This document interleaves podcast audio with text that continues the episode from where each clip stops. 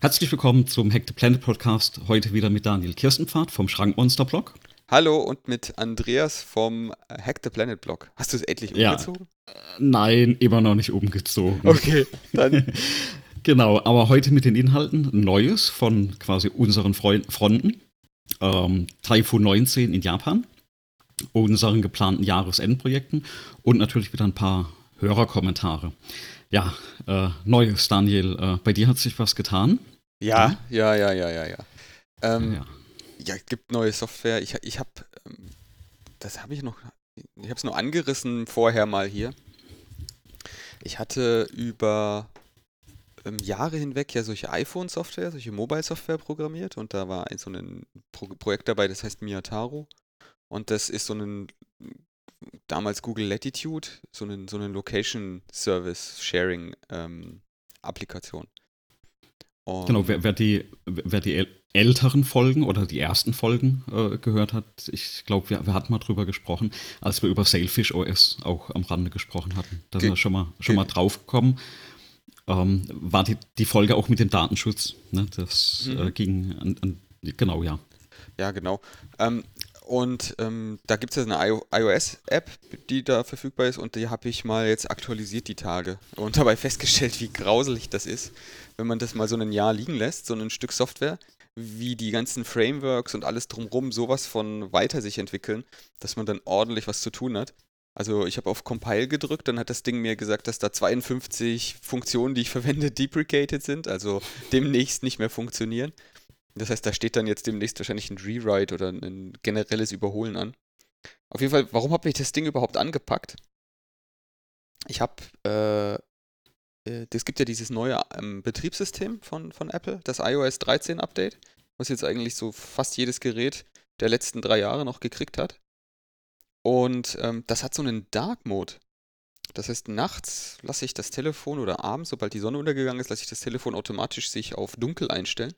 Dann mhm. werden sozusagen alle äh, Dialoge, Flächen, die normalerweise hell leuchten, weiß sind, werden dann halt sozusagen ähm, dunkel dargestellt. Und das kriegt man als Applikation vom Betriebssystem als Information mit.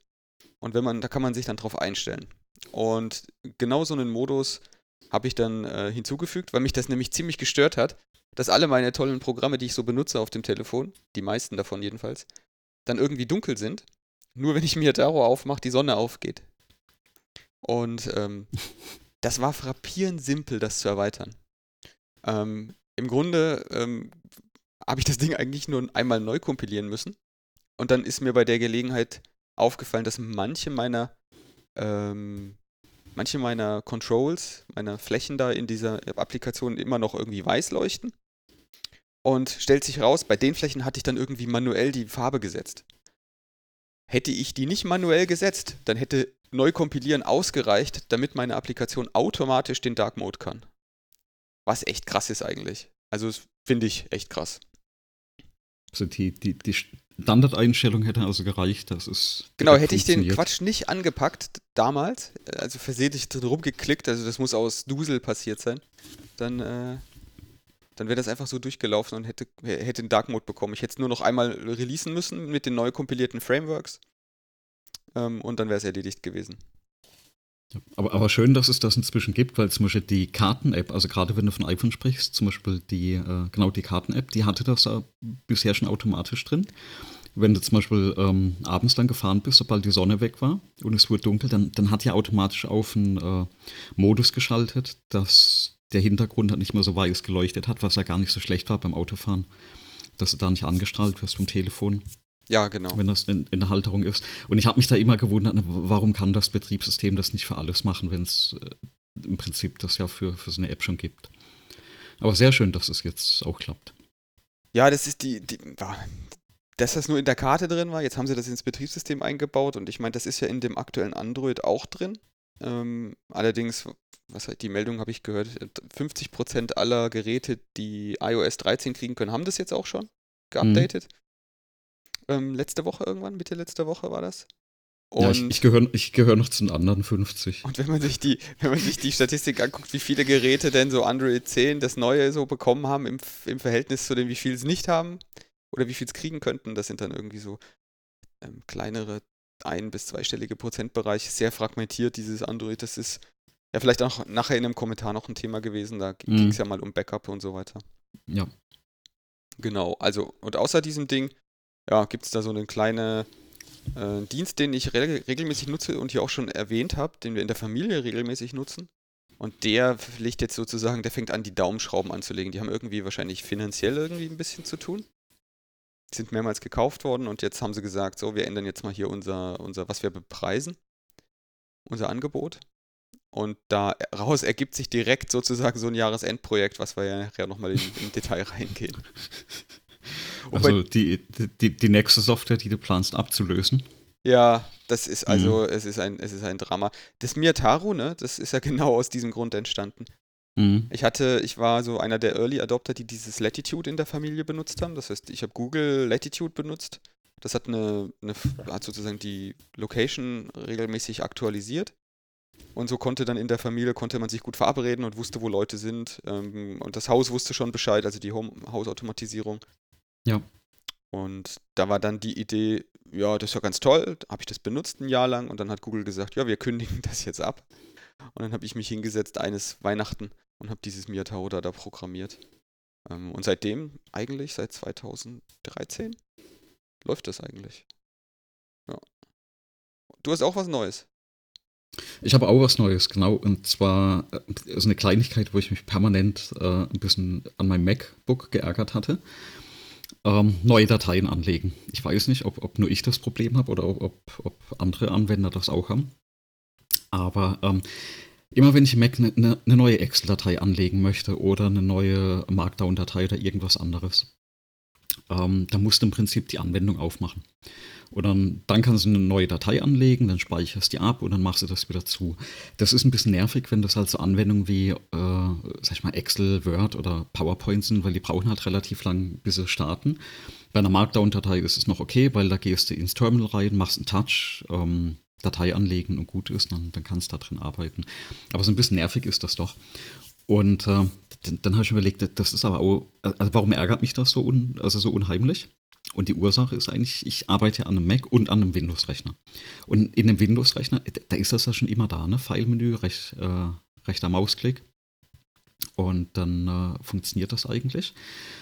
Und das, das hat jetzt so am Mac im Prinzip bisher gefehlt. Und dann hatte ich mal so nachgelesen, hier kann, kann ich das irgendwie zusammenhacken. Ne? Gibt es da irgendwelche Skripte, dass ich das, das äh, anzeigen lassen kann und konfigurieren kann? Dann habe ich auch das eine oder andere gefunden. Und am Ende bin ich über eine App gestolpert, die heißt auch New File Menu für, Hm. für Mac. Und die kostet 2,49 ne, an, an Euros. Die habe ich mal reingeworfen, beziehungsweise vorher hatte ich da noch eine, eine Freeware oder eine, was ist das so, wie heißt das so schön, ne? eine Testversion. Da konnte man aber halt nur eine Datei anlegen. Und dann habe ich das mal mit Excel probiert.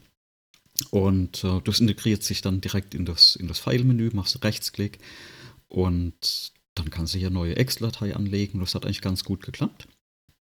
Und da dachte ich, komm, also für die 2,50, bis ich jetzt da noch, noch stundenlang äh, was zusammengehackt habe, ein Skript am Laufen habe, ähm, habe ich das Ding mal runtergeladen, habe die 2,50 Euro eingeworfen und siehe da, habe jetzt alles, was ich brauche. Also man kann das Ding konfigurieren, eigene Anwendungen oder eigene Dateien reinkleben. Ich habe da auch gleich, eine, also Office war schon out of the box mit dabei, dann habe ich noch Mark, äh, Markdown-Dateien reingelegt. Das Charmante ist, du kannst immer eine Quelle angeben für ein Template. Das heißt, ähm, jetzt muss ich gerade bei der, bei der Markdown-Datei, da habe da hab ich ja immer so ein paar bestimmte ähm, äh, einen bestimmten Aufbau von den Dateien für mich, zum Beispiel äh, auch mit den Plugins, die ich in Visual Studio Code verwende, mit Created und Last Modified, ne, einfach solche äh, Platzhalter. Und da habe ich einfach so ein Template angelegt. Und das also, ne, klappt super für mich und war aus meiner Sicht auch die, die 250, also ne, das, das war ja. Ja, das ist ja zu ver- generell. äh, ist zu verkraften. Und äh, ist mir aber noch was eingefallen, weil ich das auch letzt wieder erzählt hatte. Und zwar ähm, in den 80ern, da gab es mal so kurz vor den IBM-Rechnern, da gab es eine Firma Xerox, wenn dir das was sagt. Ja. Die kennt, kennt man, glaube ich, auch so von äh, äh, Peripheriegeräten. Und so kurz vor den IBM-PCs haben die eigentlich so einen revolutionären ähm, Desktop-Rechner raus, rausgebracht. Äh, konnten sich im Endeffekt nicht, nicht durchsetzen, aus diversen Gründen. Aber die hatten ein ganz neues Paradigma eingeführt und das hieß dokumentenzentriertes Arbeiten. Ja. Vorher, ne, vorher hattest du ein anwendungszentriertes Arbeiten. Und das, das ist genau das, was mir jetzt so ein bisschen aufgestoßen ist an der Stelle.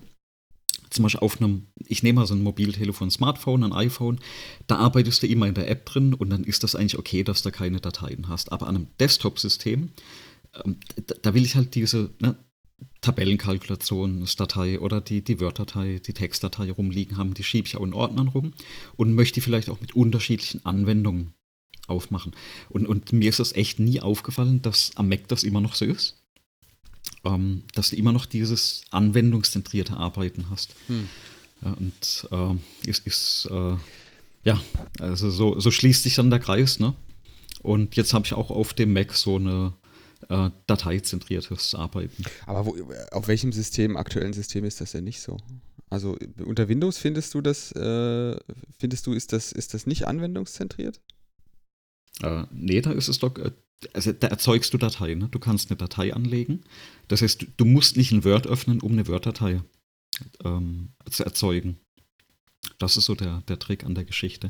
Also du, du kannst es halt auf dem Ach so, nur der kannst, ne? Schritt, jetzt so, verstehe ich das. Ne? Dieser eine Schritt und der macht das aber im Prinzip schon aus. Oder halt, äh, okay, du hast es im Endeffekt ja dann, dann bei Mac auch, dass du das auch mit einer anderen Anwendung äh, editieren kannst. Aber schon allein dieses Anlegen von einer Datei, das ist einfach der, sag ich mal, der nervige Schritt. Bei, bei mir war das jetzt einfach so. Ich habe in den letzten paar Wochen habe ich eigentlich fast täglich eine PowerPoint-Datei und eine Excel-Datei anlegen müssen. Und irgendwann hängt ja das halt auf Deutsch gesagt zum Hals raus. Und, äh, wenn, wenn du wirklich jedes Mal dieses PowerPoint aufmachen musst und dann machst du es danach wieder zu, ne, nur um mal schnell die Datei angelegt zu haben, rumkopiert zu haben. Mhm. Das ist halt so ein bisschen ärgerlich. Oder du gehst halt so Schritte wie, du hast irgendwo eine, eine, Datei rumliegen, so eine Art Template und kopierst die dann immer manuell. Das habe ich auch eine Weile gemacht. Aber das und ist ja schon, dieser, dieses Rangehen, das ist ja schon sowohl unter, unter Windows, das ist immer mit Software gelöst worden, so in meiner Erfahrung. Also wenn ich jetzt überlege, die ähm, sowas wie FileMaker zum Beispiel, kennst du das? Mhm.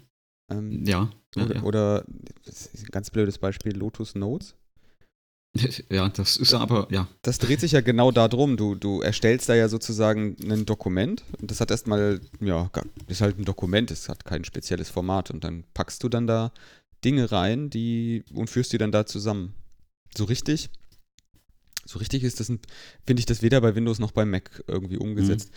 Und, und ich weiß auch, ich glaube, das Konzept ist einfach auch extrem schwierig in, in der heutigen Welt wirklich umzusetzen, weil du über viele Grenzen hinweg gehst. Ich glaube, das beste Beispiel wäre fast, wenn du hier dokumentenzentriert arbeiten willst, wenn du jetzt mal einfach hier Google Docs oder so nimmst.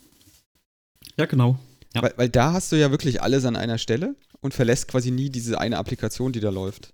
Aber jetzt ist ja wieder die Frage, die machen ja einen riesen Betriebssystemaufwand, damit das da läuft, was da läuft. Ich, ich meine, äh, das Spannende wäre jetzt halt, wenn ich jetzt dieses Google Docs Dokument halt aus anderen Anwendungen auch editieren könnte. Mhm. Ich weiß gar nicht, geht das? Also kann ich einen Link nehmen und das irgendwo anders öffnen? Ich, ich weiß es nicht, habe ich noch nie probiert. Mhm. Das weiß ich auch gar nicht. Ich glaube, das ist immer ein Export dann am Ende. Wenn das eine ah. Applikation ist, die bei dir auf dem Desktop läuft, dann muss das immer exportiert werden.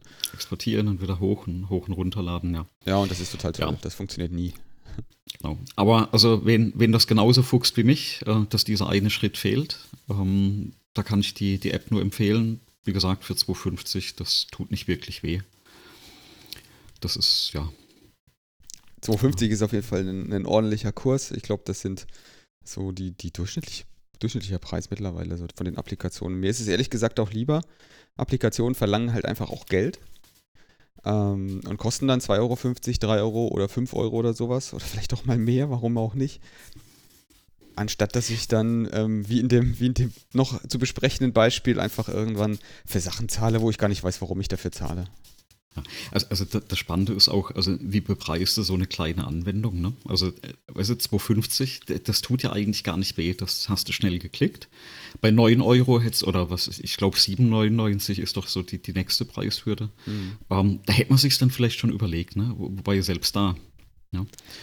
Aber also sehr, sehr spannend, diese, dieses ja. Thema Preisgestaltung. Also das, das, das hatte ich mir bei Miyatori auch den Gedanken gemacht, wie viel Geld verlangst du jetzt dafür? Ja. Und ich habe letztlich auch so einen festen Preis und ohne Subscription gemacht, obwohl man sozusagen eigentlich kostenlos, wenn man möchte, einen äh, Serverdienst dazu kriegt. Also der, mhm. der, der Serverdienst, der da läuft, den, den betreibe ich ja für die Leute, die das nutzen wollen. Und ähm, den kann man ja auch selber betreiben, weil der, auch der Server Open Source ist. Aber man kann den auch einfach verwenden, der schon voreingestellt ist. Und das bedeutet dann, das muss ich ja auch irgendwo betreiben. Aber da ich das eh für mich selber betreibe, habe ich mir gedacht, naja gut, ich meine, das macht keine Last. Ich habe das Ding, glaube ich, mal getestet, den Server, den ich da jetzt habe. Der hält, glaube ich, irgendwas um die ähm, 150.000 User aus. Um, ähm, und da bin ich noch nicht, leider. Okay. ja, dann, dann ist da noch ein bisschen Luft nach oben, ne? Nur, nur ein bisschen, nur ein bisschen. Ich muss immer ein bisschen aufpassen. genau. Ja, ähm, eines der, der nächsten Themen, das war jetzt irgendwie seit das letzte Wochenende, seitdem wir aufgezeichnet haben, ähm, also von dem Zeitpunkt, wo wir aufgezeichnet haben, ähm, bis jetzt, so in dieser Zwischenzeit, ähm, sind ja einige Sachen passiert und ähm, in dem, in einem meiner, in, in dem außer Deutschland Lieblingsland von mir ähm, und, und Reiseziel ist, ähm, ist auch was passiert und zwar da war Taifun. Da ist ein Taifun durchgezogen. Ähm, Taifun, schlicht und ergreifend, ein riesiger äh, Wirbelsturm in dem Fall. Genau, das, und das riesig ist, glaube ich, das Wichtige an der Stelle, ne? Ja, das Riesige ist an der Stelle das Wichtige. Das Ding ist so groß gewesen ähm, wie schon sehr viele Jahrzehnte nicht mehr. Ähm, und so groß bedeutet, ähm, ich habe ähm, in der Vorbereitung in so, einen, in so ein Foto mal geteilt, in dem Andreas geschickt von ähm, so, eine, so ein Satellitenfoto, wie groß das ist. Man muss sich das so vorstellen, wenn man so ja, Japan in seiner gesamten Länge, in, ist ja relativ lang das Land, ähm, vor Augen hat, dann ist das Ding einfach größer. Insgesamt als ganz Japan. Also wenn der einmal genau zentriert über Japan liegt, dieser Taifun, dann ist dann bedeckt der das sämtliche äh, Inseln von Japan ähm, vollständig. Genau, plus ein Stückchen von, von China sogar noch mit, ne? Also Genau. Das Ding ist gigantisch, was das Ding ist gigantisch zieht, ja. groß. Und, und so ein Taifun, der, der, der, also ein tropischer Wirbelsturm, daher der tolle Name, ist sozusagen, ähm, der bringt eine Menge Wasser mit normalerweise und eine Menge Wind. Wer hätte es gedacht? Und der ist dadurch diesmal durch Tokio durchgezogen oder durch das Gebiet von Tokio, das Stadtgebiet, und hat unterschiedliche Bereiche von Tokio und, und Kanagawa, das ist sozusagen der, Bereich, der, der Bereich weiter unten, das, die Stadt, die da jetzt am nächsten liegt, ist Kawasaki, direkt ähm, südlich von Tokio. Ähm, und da ist der relativ harsch durchgezogen. Und neben dem Wind, der hat eigentlich gar nicht so viel bewirkt, außer dass das Wasser den, den Fluss nach oben gedrückt hat. Diesen großen Hauptfluss, Tamagawa heißt er. Ähm, kam da so viel Regen runter, die, die, äh, die, die, das japanische Fernsehen hat irgendwie berichtet, dass das irgendwie 10 Meter äh, Wasser in zwei oder drei Stunden waren. Zum Vergleich, irgendwie haben sie hier gemacht, da wo ich wohne, so in dem Gebiet, da haben wir ungefähr so einen Meter äh, pro Jahr. Ich wollte gerade sagen, ne? pro Jahr, nicht pro Stunde. Genau, pro Jahr. Und da sind dann einfach irgendwie so das Zehnfache der Jahresmenge in zwei oder drei Stunden gefallen. Dann, und das war aber das Wasser, das es geregnet hat, also nicht das Wasser, das der über den Fluss reingedrückt wurde, oder? Genau, das war das, was geregnet hat. Und weil der Fluss nicht richtig abfließen konnte und äh, das hat dann relativ gut zwar doch noch funktioniert, ähm, aber weil das so viel Wasser war, haben sie dann angefangen und haben irgendwelche Stauseen aufgemacht. Ähm, und da habe ich auch was gelernt, Stauseen. Die Stauseen funktionieren ja scheinbar so. Die arbeiten ja nur als, als Puffer, so wie schön in der Softwareentwicklung ähm, als Puffer. Das heißt, die lassen dann so viel wie reinkommt, wenn sie voll sind, auch wieder raus. Also so viel wie mhm. regnet, so viel läuft dann da unten auch wieder raus.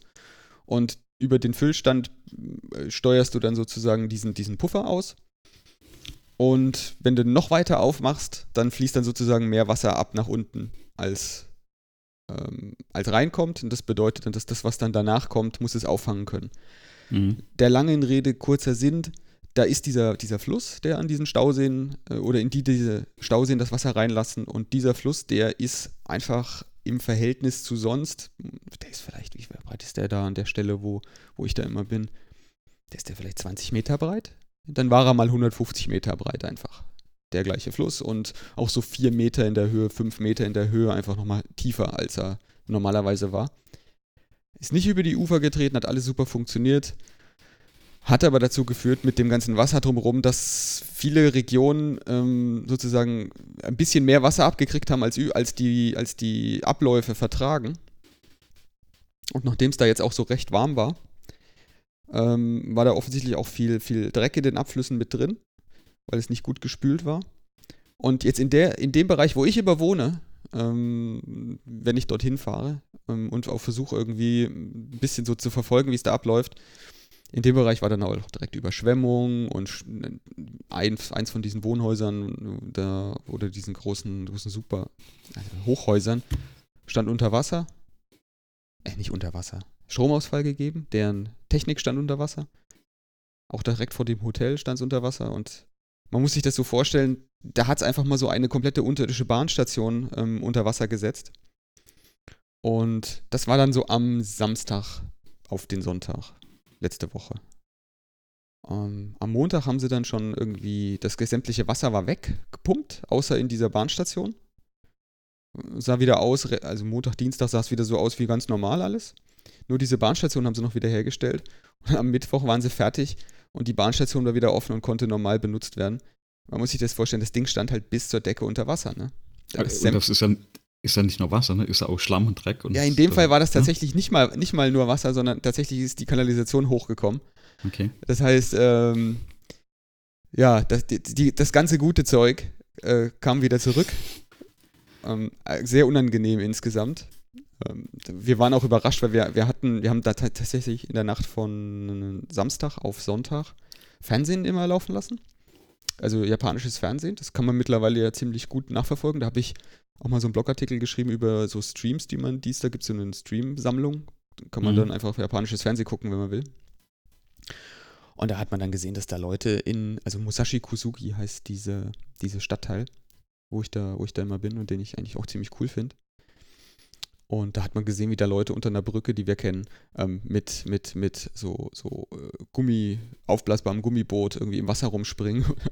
und, und meine Frau dann halt gleich so reagiert, so, hä? Das ist doch aber kein Wasser aus dem Fluss. ja, nee, ist es nicht. Ah, das, ja, da gab es dann auch dann direkt am nächsten Tag Warnungen und so, man soll aufpassen wegen ähm, bakteriellen Infektionen und da kriegt man Lungenentzündung von bla bla bla. Ja, es ist nicht, nicht, nicht zu spaßen damit. Ne? Was ich jedenfalls festhalten will, ist bis auf die, die ein oder anderen äh, Hochhaustechnik, die da jetzt im Moment immer noch ein bisschen ähm, in Mitleidenschaft gezogen zu sein scheint, ähm, hat das dazu geführt, dass, äh, dass die innerhalb von einer Woche wieder die kompletten, die kompletten Infrastruktur wiederhergestellt hatten. Ich möchte mir nicht ausmalen, wie das in Deutschland wäre. Ich erinnere mich noch an die ICE-Strecken, die beim Elbe-Hochwasser mal unter Wasser standen und erst ein Jahr später wieder vollständig in Betrieb waren. Ähm, und wer jetzt sagt, ja, das ist ja keine ICE-Strecke, na doch, also das ist direkt eine Shinkansen-Linie, die da durchfährt, also die Züge, die so 300 Kilometer die Stunde fahren. Und daneben sind äh, vier Gleise mit äh, sozusagen, was wir so als Intercity bezeichnen würden von der Geschwindigkeit und wie die fahren. Und alle waren sie innerhalb von der Woche wieder einsatzbereit. Ich, ich meine, man muss sich, also dass man Gefühl dafür bekommt, muss man wirklich nur mal diese Bilder anschauen. Ähm, das ist ja, also gefühlt ist, war ja die, die halbe Stadt da unter Wasser, ne? Und, und also gebäudetechnisch sind das ja äh, wahrscheinlich unzählbar, was da Keller, also Keller oder Technikräume und was weiß ich vollgelaufen ist. Also ja, also und, tatsächlich und, die, die, die Wohnhäuser, die sind tatsächlich zum, zum Teil so die untere Etage bei manchen Leuten vollgelaufen, so zum Hüfthoch voll. Mhm. Und das hat natürlich große Probleme, weil traditionell hast du viel Holz, du hast ähm, diese Tatami-Matten. Ähm, das Zeug saugt sich voll, kannst du wegschmeißen. Das passiert jetzt auch gerade, die, die, viele haben so Hilfe bekommen von der Stadt dort, von, von Kawasaki. Mhm. Und die, die bauen jetzt sozusagen, räumen wieder auf, räumen immer noch auf. Also für viele, ja. viele, viele äh, Privathaushalte ist das sicherlich nochmal echt ein krasser Schock. Zum Glück ist dort, zumindest soweit ich weiß, niemand ums Leben gekommen, ist halt nur Sach, Sach, äh, Sachen kaputt gegangen. Ja. Aber da, dass, die, dass die Technik so schnell dann wieder läuft, ist halt ne, phänomenal. Genau, also da sind ja auch, also ich habe in den Bildern, ich kann vielleicht auch nicht die, diese, diese Bilder auch mal verlinken, da sind, ist auch zu sehen, wie diese Bahnstation da aussieht und ähm, da hat dann die, am längsten hat es gedauert, die Rolltreppe wiederherzustellen und die Rolltreppe war dann auch irgendwie, ähm, äh, als sie wieder in Betrieb war, nach einer, nach einer Woche waren die dann auch alle ganz froh und glücklich, dass das dann wieder geht und dann ist auch sofort die, der Durchsatz in dieser Bahnstation auch wieder höher gewesen. Das wird halt auch gebraucht, weil Menschen haben da üblicherweise eher kein Auto und kommen auch sonst nicht zur Arbeit. Das heißt, das sind dann immer stundenlange Umwege, ähm, wenn da so eine Bahnstation ausfällt. Und üblicherweise wählt man halt auch seinen Wohnort nach der Bahnstation aus oder nach der, nach der infrastrukturellen Anbindung. Und, und, und da muss man schon überlegen, das ist ja Japan, ne? also von, von der Menschendichte ist es ja nochmal was ganz anderes als bei uns. Äh, das sieht man ja auf den Bildern auch gar nicht, weil da ist überall Wasser und da ist erstmal leer, weil da niemand da ist, aber in, der Raschauer sieht es da ja komplett anders aus. Genau, also ein paar Bilder sind da, da ist die Bahnstation bei Raschauer zu sehen, so viel, das, das geht schon. Es ist jetzt auch so eine Zubringerstation und es kommt auch darauf an, wie viel, ähm, wie viel Uhr man da unterwegs ist. Also durchaus, ich habe, wir sind mal früh, äh, das zweite oder dritte Mal, dass ich mit meiner Frau da war sind wir dann früh, haben wir so blöd abgepasst, dass wir direkt in der Rush Hour mit dabei waren. Das muss man mal gemacht haben, wenn man in Japan war. Einfach mal in der Rush Hour mit in den Zug fahren oder in diese, in diese Bahn reingepresst werden. Das ist genau wie man es im Fernsehen, wie man es im Fernsehen kennt. Das kannst du dir exakt so vorstellen. Ist auch echt krass, also dass das überhaupt, also die Bahn bei uns, ähm, wer das nicht weiß, so einen ICE oder so eine normale, ähm, äh, ja, ganz normale Straßenbahn, die kann überladen werden. Da können mehr Leute rein als die Bahn transportieren kann. Also platztechnisch passen da mehr Leute rein. Ähm, auch ein ICE zum Beispiel kann, kannst du überfüllen. Das geht nicht in Japan. Diese Züge, wenn die Leute reinpassen, dann äh, kann die Bahn das auch transportieren. es ist, das ist, und, und wenn die reinpassen, das ist wörtlich zu nehmen. Das ist unglaublich, wie viele Menschen in den vollen Zug noch reinpassen. Also ich habe die Videos schon mal gesehen. Äh, ja. Da, hm. Hm. Auf jeden Fall ja. hat das das natürlich neben den Opfern ähm, und den privaten Schäden an, und, und den Schäden an, an Material, hat das natürlich auch irgendwie Auswirkungen auf die diversen ähm, kulturellen, sozialen Veranstaltungen, die da waren. Und tatsächlich war, war da auch gerade einen, äh, einen, so ein Stadtfest, so ein Stadtteilfest angesagt. Und das haben sie jetzt mhm. sozusagen abgesagt. Und ähm, das hat sogar Auswirkungen bis hin zum, zum, zum Kaiser. Japan hat ja einen Kaiser, wer das nicht weiß. Mhm der da kürzlich auch gewechselt ist. Ähm, und damit haben die auch ihre Zeitrechnung auf null, auf null gesetzt, den, den mhm. Counter zu, auf, auf null gesetzt. Und früher hieß diese Ära, die haben einen Namen, Heisei, ähm, war das mit dem Kaiser Akihito. Und dessen Sohn Naruhito, der ist, hat jetzt sozusagen schon offiziell das Zepter übernommen. Und dessen Zeit heißt Reiwa. Ähm, einfach als, als, das heißt dann auch äh, nullte Raver 1, 2, 3 zählen die durch. Ja, wer das ein bisschen verfolgt hat, es gab ja den einen oder anderen Artikel dann auch, wo man sich überlegt hat, ob das denn alle IT-Systeme verkraften, mhm. wenn jetzt wieder auf, auf Null gesetzt wird. Also das ist also quasi das japanische Jahr 2000 Problem. Ja, also ja. speziell bei Banken hast du es halt immer noch, dass sie das ja. verwenden. Und, und, und bei manchen, äh, bei manchen Dingen ist es noch, bei manchen Formularen ist es drauf. Ähm, und da war die Frage, ob das die Dinger verkraften. Die meisten Abläufe sind allerdings schon mittlerweile auf dem normalen ähm, Kalender, auf dem normalen Kalender, unserem äh, Kalender. unserem Kalender, ja. Ähm, und das hat jetzt für mich auch direkt eine Auswirkung. Also neben der Tatsache, dass die da Überschwemmungen hatten in dem Bereich, in dem ich auch demnächst wieder bin, äh, wurde ursprünglich war die Planung so am 20. Ähm, aufs, am 20. Ähm, Oktober, ähm, quasi heute, äh, wo wir das aufnehmen, am Samstag, äh, war die Planung, dass man dort die, äh, diese Parade macht für den, für den neuen Kaiser. Oder dass der die da veranstaltet und dass die dann sozusagen dort die Parade durch die Stadt machen.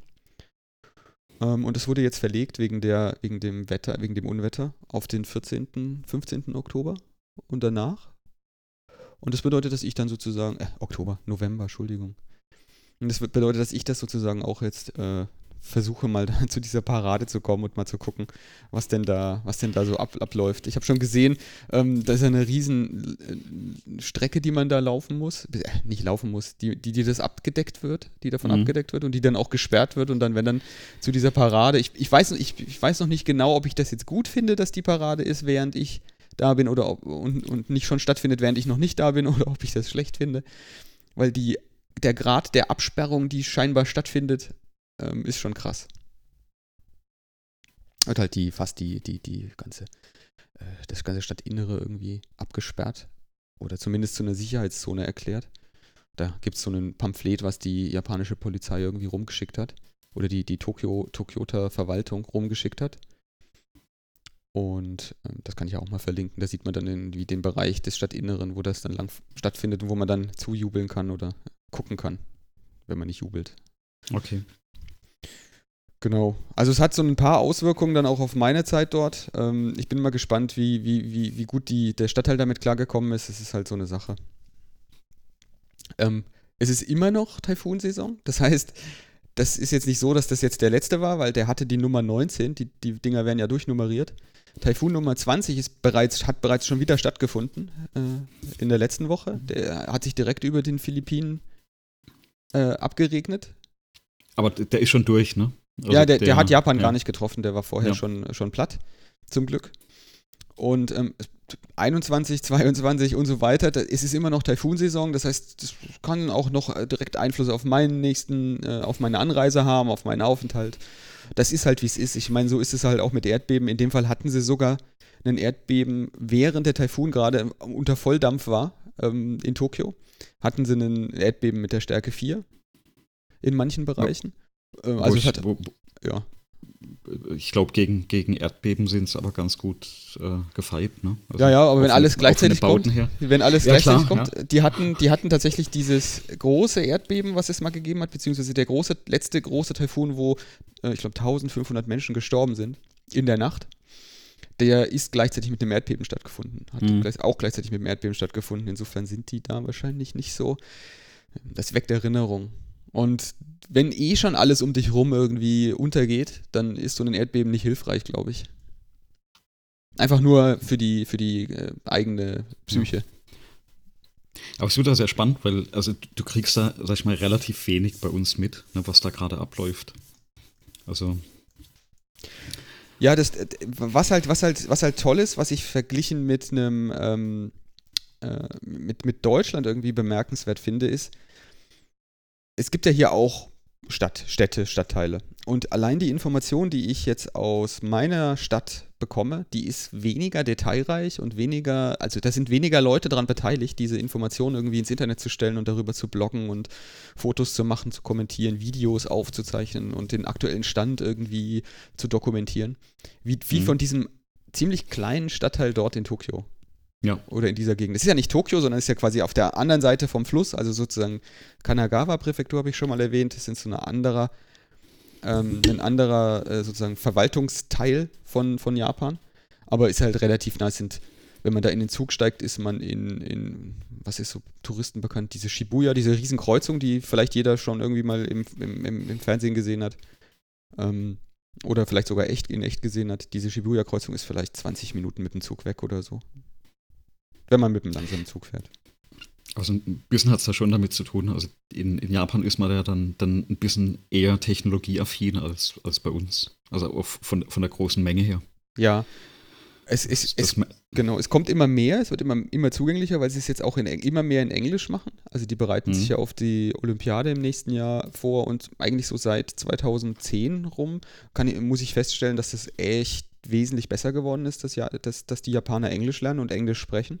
Das heißt, viele Blogs starten und machen jetzt ihre Sachen auch in Englisch, aber es ist schon so, das meiste und die eigentlich die richtigen wertvollen Informationen, die kriegst du nur dann, wenn du dir eine gute Infrastruktur zulegst, entweder Japanisch lernst oder ja. halt hergehst und ähm, ähm, gute, gute solche Übersetzer nimmst und einen Filter im Kopf entwickelst, was, das, was der Übersetzer übersetzt und was es wirklich heißen könnte. Mhm. Weil das hat ja durchaus mal nicht viel miteinander zu tun, wenn man mal ganz ehrlich ist. Und speziell, wenn man jetzt Themen folgen will, ähm, zum Beispiel auf Twitter, dann kann ich eigentlich nur empfehlen, herzugehen und dann die, die japanischen, äh, äh, die japanischen Texte zu kopieren und dann vielleicht auch, wenn man den Stadtteilnamen zum Beispiel dann dabei eingibt, den in Japanisch hinzuschreiben. Mhm. Ähm, weil äh, auf, auf, auf Englisch findet man da nichts eigentlich. Ja. Und da, da, kann ich jetzt vielleicht noch einen zusätzlichen Tipp geben für die Leute, die, ähm, die sowas machen wollen, die vielleicht nicht nur mit Japanisch, sondern auch mit ähm, Chinesisch oder anderen Sprachen, die anderen Alphabeten, Arabisch zum Beispiel. Zumindest, zumindest auf, dem, auf dem Mac und auf iOS ist es so, da gibt es eine Funktion, die nennt sich Text Replacement. Das heißt, du kannst irgendwie Be Betriebssystem, userweit, kannst du ähm, einfach gibst einen Text ein und dann sagst du, durch was soll das ersetzt werden oder was soll da vorgeschlagen werden. Und ich habe ne, so einen Text Replacement ähm, mal erstellt mit allen japanischen, also allen größeren japanischen Städten und Stadtteilen von Tokio. Sodass, wenn ich die, ähm, den englischen Namen eingebe, den, den also äh, mit, mit römischen, römischen Buchstaben den Namen eingebe, dann äh, heißt das römische Buchstaben oder romanisch? Ja. Äh. Gute Frage. Ne? Äh, ja. Mhm. Die, äh, die die uns geläufigen Buchstaben. Ja, ja muss ich nochmal nachgucken, das weiß ich gar nicht. Ich glaube, ich glaube, beides ist richtig. Ähm, jedenfalls äh, gibst du dann Musashi Kosugi in dem Fall ein und dann ersetzt er dir das ähm, oder schlägt dir zumindest vor, das gegen die äh, Kanjis, die japanische Schriftweise zu ersetzen. Und das ist halt unglaublich praktisch, weil das, wenn du das auf dem Mac einrichtest, konfigurierst, dann ist es auch auf all deinen iOS-Devices. Auf meinem iPhone ist das dann auch verfügbar. Und dann tippe ich einfach die englische Version und dann ersetzt er mir es in die japanische. Du, du, also du hast was ähnliches äh, unter Windows, zum Beispiel mit, mit Office kannst du also eine Autokorrektur einrichten, die kannst du genau dafür verwenden. Mhm. Aber das ist dann anwendungsspezifisch, nicht OS-weit. Ne? Und im Mac kannst du das da einmal einrichten und du hast das dann überall. Ganz genau. Das, das sozusagen äh, der Teil von der dokumentenzentrierten Arbeiten, der, der, der, den ich jetzt da gesehen hätte an der Stelle, was du vorhin gesagt ja. hast. Weil das systemweit, das, ich finde das ja gerade dann praktisch, dass das systemweit ja. funktioniert. Ich verstehe gar nicht, wie man auf die Idee kommt, dass man das nur in Office brauchen kann. Das hat aber doch Windows 10 hat doch jetzt in der letzten, in dem letzten Update so eine Funktion dazu bekommen, dass es dir in Eingabefeldern, auch wenn du mit der Tastatur tippst, Vorschläge macht und Autokorrektur macht. Das müsste doch theoretisch jetzt bei Windows 10 dem, ähm, irgendwie auch eine Funktion geben, die das kann. Ich habe es nicht gefunden, aber ich würde jetzt hoffen und denken, dass es sowas gibt. Also wenn ich danach google, dann äh, ist das erste, was ich finde, How to disable Autocorrect in Windows 10. Ja, das scheint gut zu funktionieren mit Okay. Okay. Ähm, ich, du, ich informiere mich mal, vielleicht, ich, ich kann das mal die Woche über ausprobieren. Vielleicht habe ich dann bis zur nächsten Episode ein bisschen Infos drüber. Oder vielleicht hat das ja schon jemand ausprobiert, der zuhört. Also ich benutze tatsächlich und, einen, ne? für unter Windows nichts von den Systemsachen, sondern da mhm. gibt es ein Tool, ähm, das nennt sich Text Expander. Mhm. Äh, nee, Type Tasker heißt das Ding. Okay. Ähm, und das Ding kannst du programmieren. Das benutze ich deswegen. Ähm, vielleicht kennst du das auch, wenn du Markdown-Dokumente schreibst. Du hast ja manchmal solche, so, so das Bedürfnis, ja, jetzt würde ich gerne mal ein Datum hier hinschreiben, und zwar das von heute. Mhm. Und jetzt kannst du das dann tippen in deiner, wie auch immer du das, welcher Notation das machst. Ja, ja. Oder ich habe mir dieses Type-Tasker dafür geholt. Da, da habe ich eine Tastenkombination, ähm, ist halt ähm, Control, Shift und D. Und dem Type-Tasker kannst du sagen, ähm, welches Makro er dann da an der Stelle einfügen soll. Und der kann tatsächlich äh, das, also wirklich als, als Variable, dann kannst du ihm das Datum geben. Mhm, okay. Und da könnte man theoretisch, wenn ich das jetzt richtig verstehe, auch die Ersetzung von äh, äh, Deutsch von oder Text. von Text ja. rein, reinpacken, aber das fände ich tatsächlich ein bisschen aufwendig. Hm. Ja. Hm. Ja, also so die, die Software ist dann noch nicht so fit im Allgemeinen mit, also mit mehreren Sprachen gleichzeitig umzugehen. Hast ja auch unter Windows gerade so ähm, dieses Hin- und Herschalten zwischen Sprachen. Ne? Du, du kannst ja, also ich habe, weiß gar nicht, wie viele Sprachen ich jetzt bei, bei Office installiert habe, dass du hin und her schalten kannst. Ähm, aber dass du es zum Beispiel gleichzeitig verwenden kannst ohne Probleme, das ist ja nicht, nicht, so, nicht so ohne. Also ich habe ja auch dann deutsche Tastatur, dann Deutsch als Ort, den ich eingegeben habe, äh, aber ein englisches Windows, also englisches Betriebssystem mhm. und englische Software drauflaufen, inklusive englischer Shortcuts. Und äh, ja, wow. das ist alles, alles noch nicht so rund, ne? Ja, also mein, mein größtes Problem immer bei diesem Englisch, weil ich hatte, habe vor kurzem auch so, das habe ich da erzählt, dieser China-Kracher, dieses Notebook da, was da kaputt mhm. gegangen ist. Und diese englischen Tastaturen haben meistens oder häufig, besonders diese kleinen Mini-Tastaturen, haben ein Problem mit de, äh, größer als, kleiner als und äh, die Tilde, also der senkrechte Strich, den ordentlich abzubilden. Weil der ja in der, in der englischen Tastatur ist das ja eigentlich kein Problem, wo der ist. Aber wenn du eine deutsche Tastaturbelegung benutzt, dann wandert der durch die Gegend. Und wenn dann mhm. die Tasten sozusagen nur mit einer Funktionstaste du auf die Tilde-Taste kommst, dann verbiegst du dir manchmal die Finger.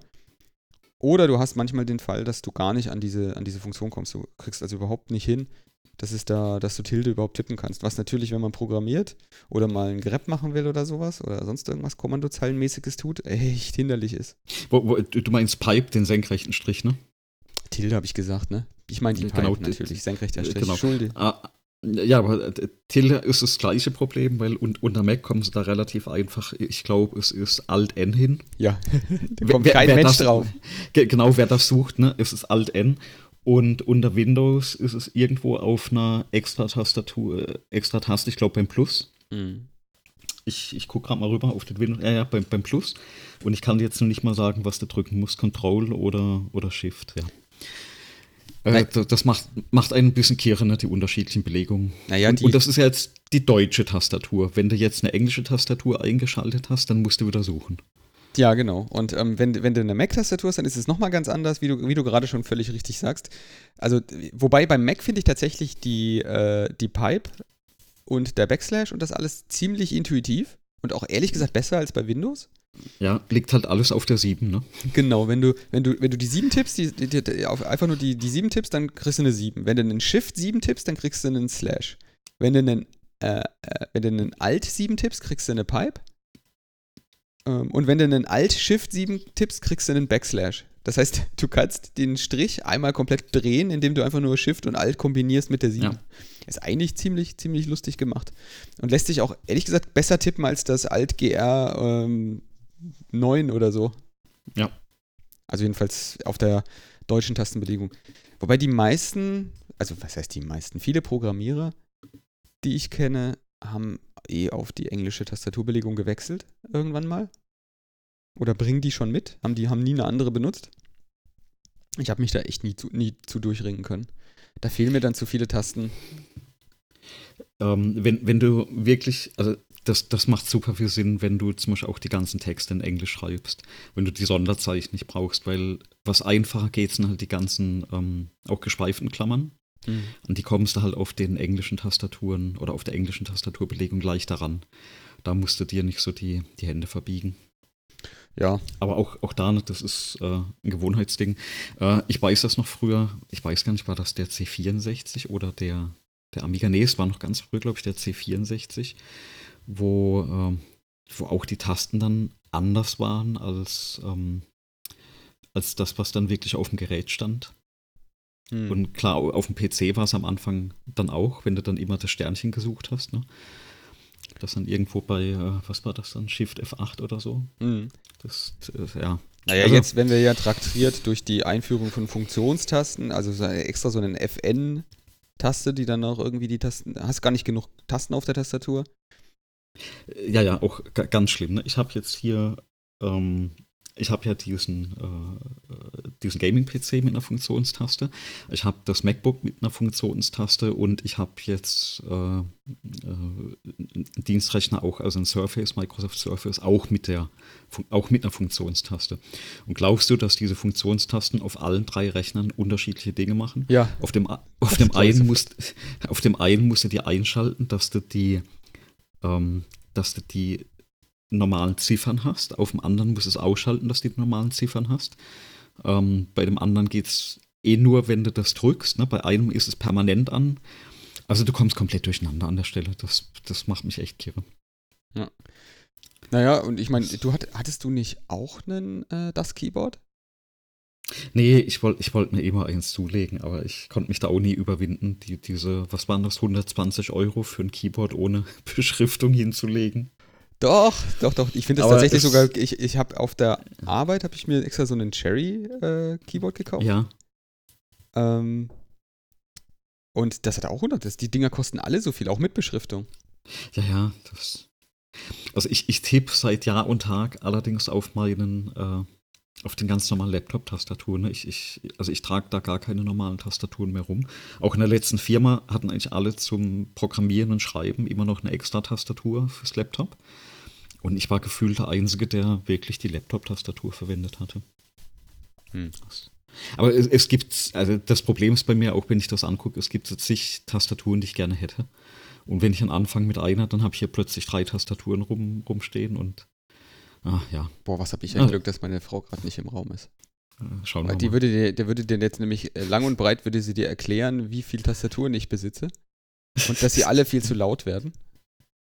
Und ähm, also ich habe tatsächlich auf, auf Arbeit habe ich eine, eine, eine, eine solche Cherry-Tastatur gekauft. Ja, also eine mechanische, oder? Eine mechanische, genau. Ja, ja. Ist gerade sogar der Name, warte mal, das ist diese Standard-Tastatur, ich muss den Namen jetzt mal kurz nach, nachschlagen. Die, genau, G, G80. Hm. Genau, so ein G80-Ding da. G80 3000, genau, so ein Ding in schwarz. So, das hat aber eine normale, also das hat Cherry MX Keyboard, also solche, solche mechanischen äh, Kontakte, Schalter. Ja. Und ist, äh, sieht aus wie ein Brett, ist sau schwer und so mittellaut. Und hier zu Hause habe ich tatsächlich so ein Das Keyboard ähm, neben mir stehen, unbeschriftet. Und mhm. das benutze ich jetzt gerade nicht, weil würde ich es benutzen, äh, würdest du, würde, würde das jeder hören. Es ist halt sehr laut, ähm, aber auch unglaublich angenehm. Und ich bin so jemand, der tatsächlich solche Tastaturen braucht. Ich habe jetzt hier gerade so eine, so eine leise, ähm, so, so, so, ein Apple äh, Wireless Keyboard vor mir liegen, mit so einer, genau, mit so einer Tastatur, die man jetzt gerade hört. Mhm. Und diese Tastatur, ähm, ich, ich finde die furchtbar in den Anschlägen. Dass du da viel Text schreiben kannst, das wundert mich. Es ist so viel angenehmer und ich bin so viel schneller auf einer mechanischen Tastatur, so dass ich hier an jedem Rechner habe ich solche billigen China 10 Keyless Tastaturen mit Cherry MX Blue, also mit denselben Schaltern, die in allen anderen Tastaturen, die ich habe, drin sind. Also diese, mhm. diese Taste an sich, dieses, das Tippgefühl, was auf den Dingern drauf ist. Ja. Das ist irgendwie so der Hit. Also ich, ich habe ja auf dem, dem Windows-Laptop, das ich habe, ich hatte es ja extra genommen, weil da eine mechanische Tastatur drin ist. Na, einfach, dass ich da wieder ordentlich, sag ich mal, tippen kann. Hm. Ähm, ah, Tastaturen das hat, hat nämlich ne? Okay, das ist cool. Ja, ja, ja, ja. Also das, äh, also tatsächlich, das Surface hat ja keine. Aber da finde ich dieses Type-Cover, das es gibt, eigentlich ganz angenehm, wenn, wenn du, sag ich mal, unterwegs bist. Aber da habe ich also aktuell noch nicht länger drauf getippt. Ähm, und na, über die, die MacBook-Tastatur, da haben wir, glaube ich, uns ja schon genügend ausgelassen. Ja, der Grund, warum ich keine MacBooks mehr kaufe. Ja, ich, ich hatte es auch gerade vor kurzem erklärt, warum ich, warum ich jetzt ein Surface genommen hatte und kein MacBook. Ähm, tatsächlich die Tast ja. Tastatur ist auch aktuell für mich noch der Hinderungsgrund. Ja. Also es ist tatsächlich so, dass wir bei mir im, äh, beim Arbeitgeber, der würde mir jetzt auch ein MacBook geben wollen können. Hm. Habe ich abgewunken. Ich behalte jetzt mal mein komisches Notebook hier, bis das irgendwie explodiert. Weil so ein ThinkPad aktuell, die sind nicht besser. Ähm, und die, die MacBooks, da warte ich, bis es die Tastaturen gibt. Ohne Tast also das ist jetzt angekündigt, dass sie da andere Tastaturen reinbauen. Wenn Apple diese Kurve nicht kriegt, ne, dann, dann halt nicht. Also dann. Also ich, ich, ich hatte ganz früher, hatte ich zum Beispiel auch für den, für den Mac so ein äh, Bluetooth äh, externes Keyboard. Mhm. Äh, war damals noch so schön in Acryl, ne? Durchs, durchsichtig Acryl mit weißen Tasten. Und auf dem hat es sich eigentlich, eigentlich auch ganz angenehm getippt. Auf dem, auf Moment.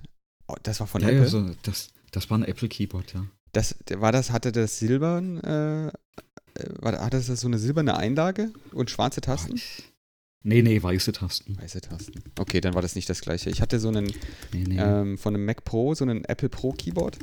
Und das hatte so Rubber Dome, so Gummitasten. Das waren vom Tippgefühl die schrecklichste Tastatur ever. Die sah halt toll aus. Nee, nee, das war noch so ein, so ein richtig. Ähm, das waren noch hohe Tasten, also ne, wie man die früher gekannt hat, so richtig mhm. dicke Tasten. Und äh, das war so zu den Zeiten von dem allerersten Mac Mini, wann war das? So 2004, glaube ich, also auch schon zehn Jahre her.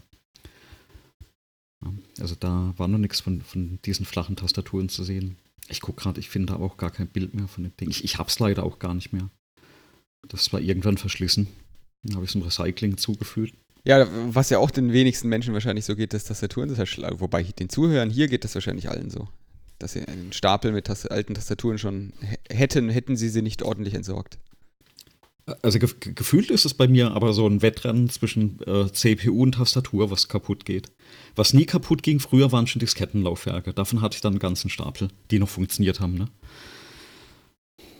weiß nicht, ob du das auch kennst von früher, die, diese 3, was waren das? 3,5, 3,5 Zoll Diskettenlaufwerke, die waren ja bei jedem neuen Rechner dabei. Weißt du, früher, als wir noch Rechner gebastelt haben. Und die, die sind ja nicht kaputt gegangen, die Dinger. Ne? Das, ah. Ehrlich? Ich hab. Ich, nee. Ich glaube, ich habe mal so ein Ding kaputt gekriegt. Ich weiß aber nicht, warum das kaputt war. Ich weiß aber, dass. Also ich. Die habe ich mich, habe ich gar nicht so eine große, gute Erinnerung. Ich glaube, die waren doch häufiger mal gut. Ich, das Einzige, was ich noch weiß, ist, wenn du den äh, Stromstecker falsch rum draufsteckst, das, weil das ging, weil das waren ja keine, da, dann, dann hat das Teil okay. einfach immer, immer geleuchtet und jede Diskette, die reingesteckt hat, hat direkt gelöscht. okay. Wie sich das gehört. Das, das wusste ich noch. Das ging, das ging, äh, das ging bei diesen Diskettenlaufwerken. Die haben dann immer, immer Dauerleuchten gehabt. Super. Okay. So. Also, war, das war jetzt eine lange, äh, was gibt's Neues? Und Typhoon und jetzt sind wir bei, genau, laut der Liste Jahresendprojekte. Typhoon würde ich sagen, äh, ich bin mal gespannt, was da ist. Ich werde dann von Or vor Ort berichten. Auch ob ich die, äh, die sozialen Veranstaltungen, ob sie die nachgeholt haben. Also das, da gibt es so ein Fest, was sie da veranstaltet haben. Mhm. Ich kann das Fest, kann ich ja theoretisch auch mal verlinken, falls jemanden das interessiert, wie die das organisieren. Ähm, da empfehle ich dann auch einen, ähm, einen ordentlichen Browser dafür, ähm, der das mit übersetzen kann oder der, wo, wo über so Übersetzungsfunktion integriert ist. Ähm, Chrome funktioniert da ganz gut, Chromium funktioniert da auch. Ähm, grundsätzlich eigentlich immer eine gute Idee, ähm, wie gesagt, eine gute Übersetzungsfunktionen dabei zu haben. Und das ist auch irgendwie eines dieser Dinge, die ich bei diesen Jahresendprojekten mit dabei habe. Ja, ähm, äh, diese, also wie man solche Übersetzungen gut hinbekommt. Okay. Genau. Ähm, ja, hast du zum Taifun noch irgendwelche Eindrücke? Du hast die Bilder ja jetzt gesehen. Äh, ja, schock schockierend, wenn man das, wenn man sich das mal äh, wirklich eine Weile anschaut. Ne? Und trotzdem, äh, wie heißt das so schön, most impressive, ähm, was da quasi wieder gerichtet wurde und wie schnell das gerichtet wurde. Ne? Ja. Wie, wie sehr das und, kein Problem zu sein scheint und wie viele Freiwillige da mithelfen, das ist schon echt ja, krass. Ja. Ähm, genau. Hoffen wir mal auf das Beste, dass da jetzt kein Taifun mehr dieses Jahr kommt und dass, dass wenn es so schlimm ja, wir haben ja diesen Klimawandel, diese Klimakatastrophe irgendwie vor der Tür. Ich glaube, das ähm, ist mehr als deutlich, dass das häufiger passiert, sowas in letzter Zeit. Solche schlimmen Veranstaltungen, solche schlimmen Ereignisse. Genau. So, dann, dann hoffen wir auf jeden Fall, dass, dass, da nichts größer passiert, wenn du unterwegs bist. Ja, genau, und, und, genau, und was hast du noch so vor, wenn du wieder zurück bist? Naja, das, das Jahr geht dann zu Ende, ne? Und ja, ähm, genau. Dann kommen die Jahresendprojekte, die hast. Ja. Die, die, ich, ich hatte da jetzt einfach in die, in die Liste, in die Themenliste einfach Jahresendprojekte mit reingeschrieben und habe mir gedacht, Andreas hat doch auch sowas. Das kann ich mir nicht vorstellen. Jeder hat sowas. Ich glaube, jeder Zuhörer kennt sowas. Ähm, das am Jahrende, da wird das dann irgendwie ähm, besinnlicher, ja, der, der, der, der Baum wird aufgebaut und dann wird er auch gleich direkt wieder gefällt, indem man man verbringt die Zeit und, und wer sozusagen ähm, noch kein Jahresendprojekt hat, dem kann ich den Besuch vom Chaos Communication Kongress empfehlen. Der ist immer schön äh, familienfreundlich gelegen zwischen Weihnachten und Neujahr. In der Zeit passiert ja sowieso nichts, außer äh, dass man fettige Braten isst oder Klöße oder sowas. Da kann man dann auch dann auf den Chaos, auf das Chaos Communication äh, Congress Event fahren und kann dort Vorträgen lauschen und nette Menschen treffen und dann selber ein Projekt machen. Mhm. Aber Jahresendprojekte, die, die ich jetzt so dieses Jahr vorhab, die sind so alle irgendwie aus Bedarf entstanden, der sich über das Jahr ergeben hat. Und äh, weil ich jetzt so viel geredet habe, wollen wir mit deinen vielleicht heute mal anfangen? Du hattest auch eine zwei Stück hingeschrieben. Äh, genau, ich, ich habe so zwei, die stehen auf der Liste. Ich, ich weiß, also eins ist aus der Notwendigkeit entstanden. Da hatten wir in einer älteren Folge schon mal drüber gesprochen. Ne? Mein, mein in die Jahre gekommener Tekus. Mein NAS hier, äh, der ist einmal ausgefallen vor, vor kurzer Zeit. Also kurz über, nachdem wir über Backups gesprochen hatten. Ja, der ist ja ausgefallen. Hat, ja, hat sich das Ding einfach mal ausgeschaltet. Ich konnte ihn wieder hochfahren. Ich habe dann mal wieder händisch Backups gefahren und dachte, nee, das, das muss jetzt, äh, muss ich ein bisschen besser machen. Mhm. Und habe da auch tatsächlich mal ein bisschen recherchiert und bin, bin ja auch jetzt bei diesen, äh, ich glaube, Synology ist das die Firma. Mhm. Äh, die haben ja Storage Devices und da bin ich jetzt noch so ein bisschen am, am Schauen, was stelle ich mir hin, also wie groß, wie klein. Ich brauche das ja nicht so gigantisch. Ähm, ich will halt eins haben, wo ich auch vielleicht ein bisschen was drauf. Also, na, mein Bedarf ist auch noch, ich möchte den einen oder anderen kleinen Container bei mir am Laufen haben. Mhm. Ähm, das bieten die aber auch alles. Dann äh, die ein oder andere Software, die ich jetzt schon im Einsatz habe, was man da serverseitig noch betreiben kann. Weil was mir momentan eben fehlt, und das bietet der Tekus auch nicht, dass ich serverseitige Dienste im Haus laufen lassen kann. Und so ein paar andere Projekte, die bei mir quasi noch, sag ich mal, in der Pipeline stehen, ist eben, wie kriege ich zum Beispiel meine Sensordaten, die ich gerade bei mir schon im Haus habe, zum Beispiel die von Sensoren über Geräte geliefert werden, die momentan einfach in einem, sag ich mal, von einem, von, von einem Gerät über REST-Services angeboten werden. Ich bekomme die gerade nicht in eine Datenbank rein, weil ich bräuchte jetzt noch so dieses kleine aktive Tool, das die Daten abgreift und irgendwo reinschreibt. Mhm. Ja, dafür fehlt mir, dafür fehlt mir gerade der Server oder ich, ich muss einen Raspberry oder irgendwas halt hinbauen. Dachte ich, nee, na, wenn ich eh jetzt einen neuen Storage brauche, das äh, baue ich mir irgendwas hin und muss mich dann auch nochmal wahrscheinlich notgedrungen ein bisschen damit informieren, äh, was für ein RAID-System nehme ich denn jetzt, denn jetzt und nehme ich dann vielleicht diesen alten Tekus als reines Backup-System, dass ich das ähnlich bei dir dann habe, also zumindest mal zwei Systeme, mhm. äh, wo, wo das eine ein reines Backup fährt, also da eine ordentliche Strategie ausarbeiten und die Hardware mal hinstellen, das wird so, das ist das notwendige Projekt, das muss wirklich sein, äh, dass, dass ich hier nicht den totalen Datenverlust dann fahre in, in den nächsten paar Monaten. Und äh, dann habe ich aber noch so ein anderes Spaßprojekt. Da, da hätte ich ja viel mehr Bock drauf aber ähm, das steht noch hinten an. Und zwar, es gibt einen 3D-Drucker von einer Firma, das ist eine europäische Firma, Prusa. Ja, die habe sogar sogar ich schon mal gehört, den Namen. Oder ja, hast du schon mal gehört? Und die haben jetzt, äh, ich glaube, der kostet um die 800 oder 900 Euro, kostet der 3D-Drucker. Und wow. die haben jetzt ein, die haben jetzt so einen Prusa Mini rausgebracht, den kriegst du für knapp 400. Mhm. Und ähm, da überlege ich mir die ganze Zeit, ob ich mir das Ding mal dann tatsächlich zulege, zumal die, die Firma, die den jetzt herstellt, die bauen wohl ihre eigenen Drucker genau mit diesem Mini-Drucker auch. Das heißt, die, die Teile stellen die wirklich mit diesem Drucker her. Das heißt, der, der ist wohl auch so, ähm, sag mal, 3D-Drucker farm erprobt. Und für den Preis von 380 Euro oder 400 Euro, glaube ich, äh, für einen 3D-Drucker ähm, ist das gar nicht so schlecht. Ähm, bei mir natürlich gleich wieder ein, ein, Stückchen mehr oder weiter gedacht ist, wo kriege ich das äh, Filament her, also die, den, den Plastik, den du da hinten reinschiebst, ne, der fürs Drucken verwendet wird.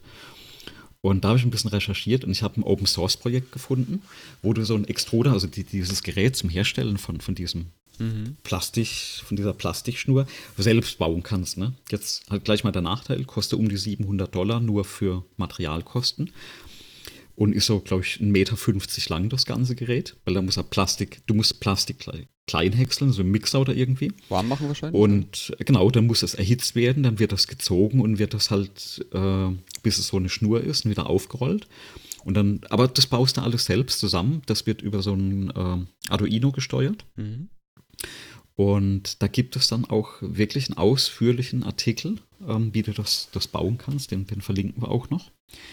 Und das ist so, ich überlege, was machst du jetzt zuerst, ne? Ähm, ich dachte erst baust du diesen Extruder, dann, dann hast du so dein Plastik. Kann man dann auch so ungefähr für ein Viertel von den Kosten herstellen. Und du hast halt eine Recyclingmöglichkeit für, dein, für den Müll daheim, ja. Und äh, äh, das ist, das, ist das wirklich so? Ich habe gleich, hab gleich mehrere Fragen zu diesem 3D-Drucker. also, ähm, du, du, musst dich halt ein bisschen informieren, welche Plastiksorten du da normalerweise wegwirfst. Also du darfst die, soweit ich das weiß, nicht mischen. Ja. Und je nach Einwendung oder Anwendungseinsatz musst du halt äh, äh Sorten rein, ja. Also du musst wirklich wissen, was schmelzt du da ein, weil das ist ein bisschen abhängig von den Temperaturen.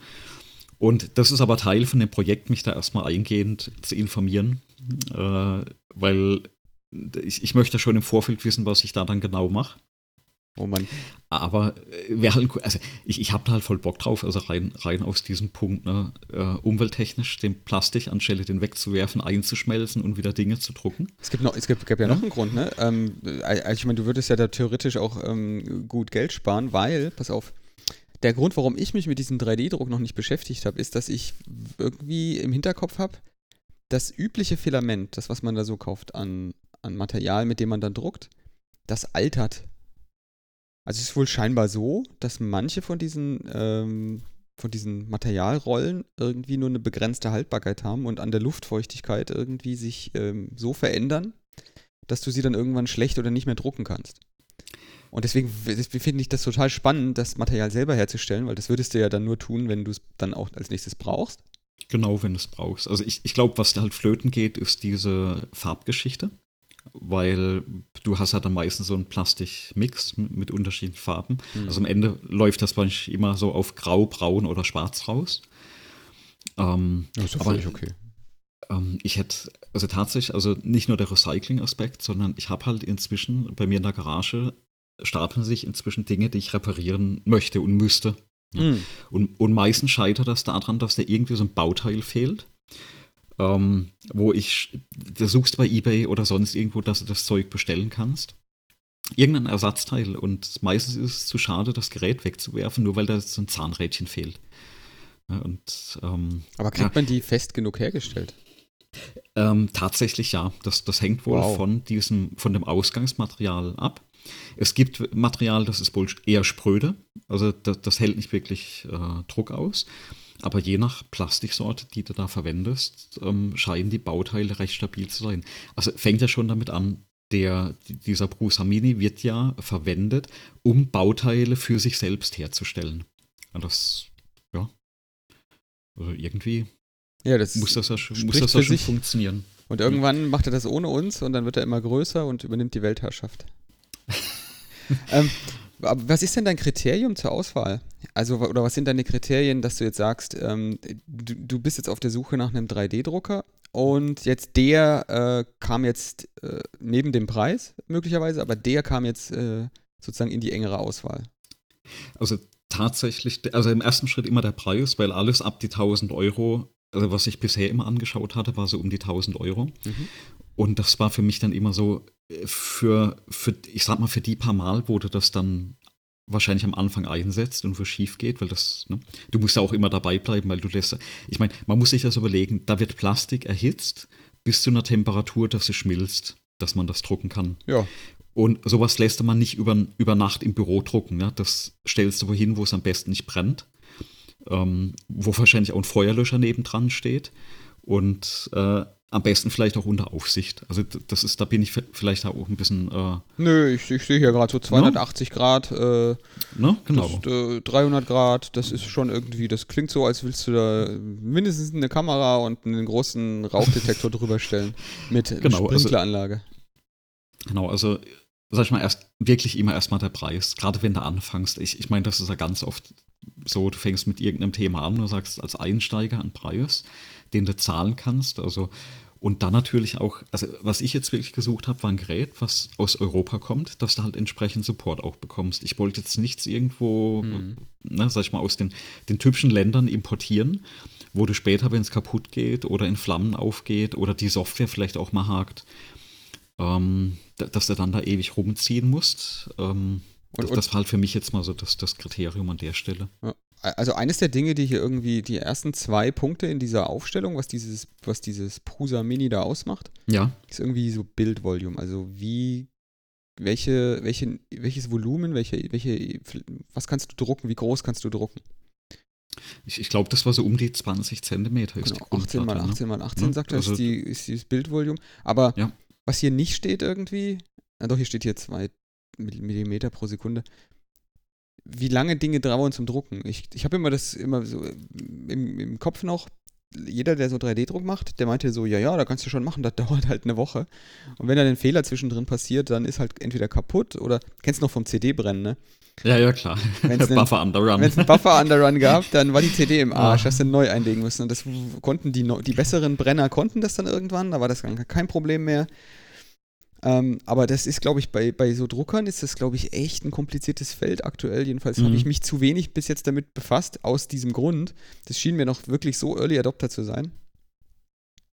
Und dann hat ein Kollege jetzt erzählt vor kurzem, auch von diesem Prusa, deswegen kannte ich den Namen, dass das wohl irgendwie so der, der, der dass der da viele von diesen gefühlten Problemen, die ich da jetzt angesprochen habe, dass die die da schon zum Teil gelöst oder zumindest einen Lösungsvorschlag dafür haben. Das ist halt, ich hätte auch eine ganze Menge zu, Sachen zu drucken tatsächlich, aber bei mir wären das meistens Gehäuse für Elektronik. Ja, aber äh, genau, das ist auch so ein Anwendungsfall. Ne? Also was, was habe ich hier an Sachen rumliegen, die halt mal gern in ein Gehäuse rein wollen, ja, damit es nicht einstauben, so Geschichten. Hm. Ja, also Sp Spitzenanwendungsfall. So Aber dann habe ich irgendwie schon wieder die Sorge, ne, wenn ich so ein Gehäuse drucke, dann habe ich, hab ich mal geguckt auf diesen äh, Thingiverse oder so, da gibt es ja so Seiten, wo es so vor, so, so Druckbau, Druckpläne gibt. Vor, ja, jemand ja. hat dann so quasi so einen, so einen, so einen, so einen Plan erstellt, 3D-Design gemacht von, von so einem Gehäuse. Und dann steht dann da teilweise da, ja, dieses kleine Gehäuse hier, das dauert jetzt irgendwie vier Stunden zum Drucken. Dann denke ich mir, hm, da brauche ich aber zehn von. Ich, das Ding dann druckt er eine Woche oder wie? Bist halt eine Weile mit beschäftigt, ja. Ja, aber dann, dann, dann überlege ich dann wieder, hm, dann können wir auch einfach welche bestellen. Also, weil das ist halt Einzelanfertigung, scheint das irgendwie völlig okay zu sein. Aber sobald du mal mhm. irgendwie fünf oder zehn davon brauchst, und dann hab ich, hab, hast du wieder das Problem, 18 Zentimeter sind gar nicht so groß.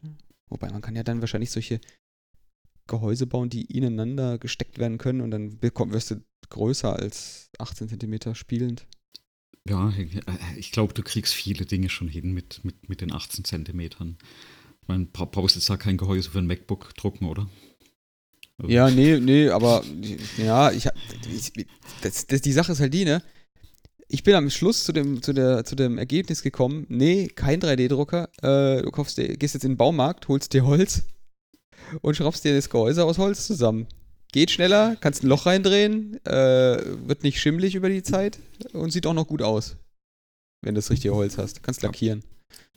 Deshalb lackieren ist ja auch bei den, bei den, bei den Plastik ein bisschen problematisch, wenn ich es richtig in Erinnerung äh, äh, Ja, das sind so viele Sachen, die reinspielen. Ne? Also ne, die Farbe, willst du das nachher lackieren? Ich, ich kenne die Qualität nicht. Also wenn da nachher so ein Druck rausfällt, ne? ist das dann an den Rändern sauber oder musst du da noch irgendwie nacharbeiten, schmiergeln oder mit dem Dremel drüber gehen? Keine Ahnung, ja. Ähm, also, also, ich habe noch, keinen, hab noch keinen glatten Druck gesehen. Ja, Von keinem ähm, 3D-Drucker bis jetzt, sondern die waren immer irgendwie also ich, ich weiß es zum Beispiel noch, ähm, äh, früher, als ich in England gearbeitet habe, die hatten dann damals im Lab auch einen 3D-Drucker damals stehen. Und der hat zum Beispiel aus zwei Materi Materi Materialien gedruckt. Und da war das auch immer so, ähm, wenn der Druck fertig war.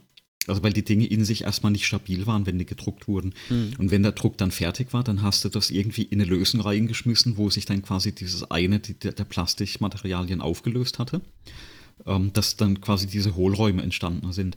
Aber was für ein unglaublicher Prozess, ja. Ist, und dann mit, mit Lüftung und, und allem drum und dran. Wobei ich glaube, also Fenster auf oder Dunstabzugshaube an bei so einem äh, Plastikdrucker äh, oder 3D-Drucker, das sollte man ja auf jeden Fall machen. Bist du sicher? Temperatur und so ist das dann schwieriger. Weiß nicht, aber also, also irgendwie lüften schon, ne? weil also man muss sich überlegen, wenn du Plastik riechst, dann heißt das ja immer, dass das Plastik in irgendeiner Form ausdämpft. Ja. Oder ausdampft. Und äh, das sind eigentlich die Stoffe, die du nicht einatmen solltest. Das stimmt. Und so ist es beim 3D-Druck auch. Deswegen würde ich das auch nicht wirklich äh, hier neben dem Kinderzimmer machen, sondern echt eher draußen in der Garage. Und ja, du, ne, das ist die nächste Baustelle. Ähm, ja, wie ist es denn Temperaturschwankungen, wenn du vier Stunden druckst und dann fällt die Tab keine Ahnung. Ne? Und äh, das nächste Problem, du brauchst so 3D-Modelle. Etwas, wo ich ja, ja. wirklich überhaupt nicht begnadet bin, ist so mit CAD und 3D umzugehen. Muss ich ja auch dann mal lernen. Aber das ist halt jetzt auch an der Stelle, deswegen reizt mich das auch einfach mal wieder was Neues ausprobieren. Ne? Also du machst das? Das ist gut. Ich, ja, also. Da, weil, weil ich, ich habe hab das vor, ja. Weil wir reden beide davon jetzt, ohne dass wir das jemals gemacht haben. Und ich habe immer davor zurückgeschreckt, wegen dieser ganzen Komplexität, die wir jetzt hier irgendwie so versuchen anzureißen. Also, ob das die Luftfeuchtigkeit ist beim Lagern vom Material, ob das die Temperaturschwankungen im Raum sind, ob das die Ausdünstungen von dem Ding sind, wenn, wenn er druckt, ob das die Möglichkeit des Wiederansetzens ist. Das 3D-Design von dem Zeug, was du da eigentlich drucken willst. Wie lange das dann dauert wie du das monitoren musst. Die Tatsache, dass das Zeug halt auch irgendwie einen Fehler machen kann, ohne dass du dabei bist, weil du sitzt da halt keine vier Stunden. Dann, dann einfach die, die Situation, naja, jetzt hast du dann das da gedruckt. Ähm, irgendein Fehler drin musst nochmal machen. Da ist das natürlich total charmant ne, für dich. Du schmeißt dann das, so würde ich mir das jetzt vorstellen. Du nimmst dann das, was du gedruckt hast, wo ein Fehler dran passiert ist und schmeißt es in deinen in deinen Extruder wieder rein und hast dann wieder Material. Genau.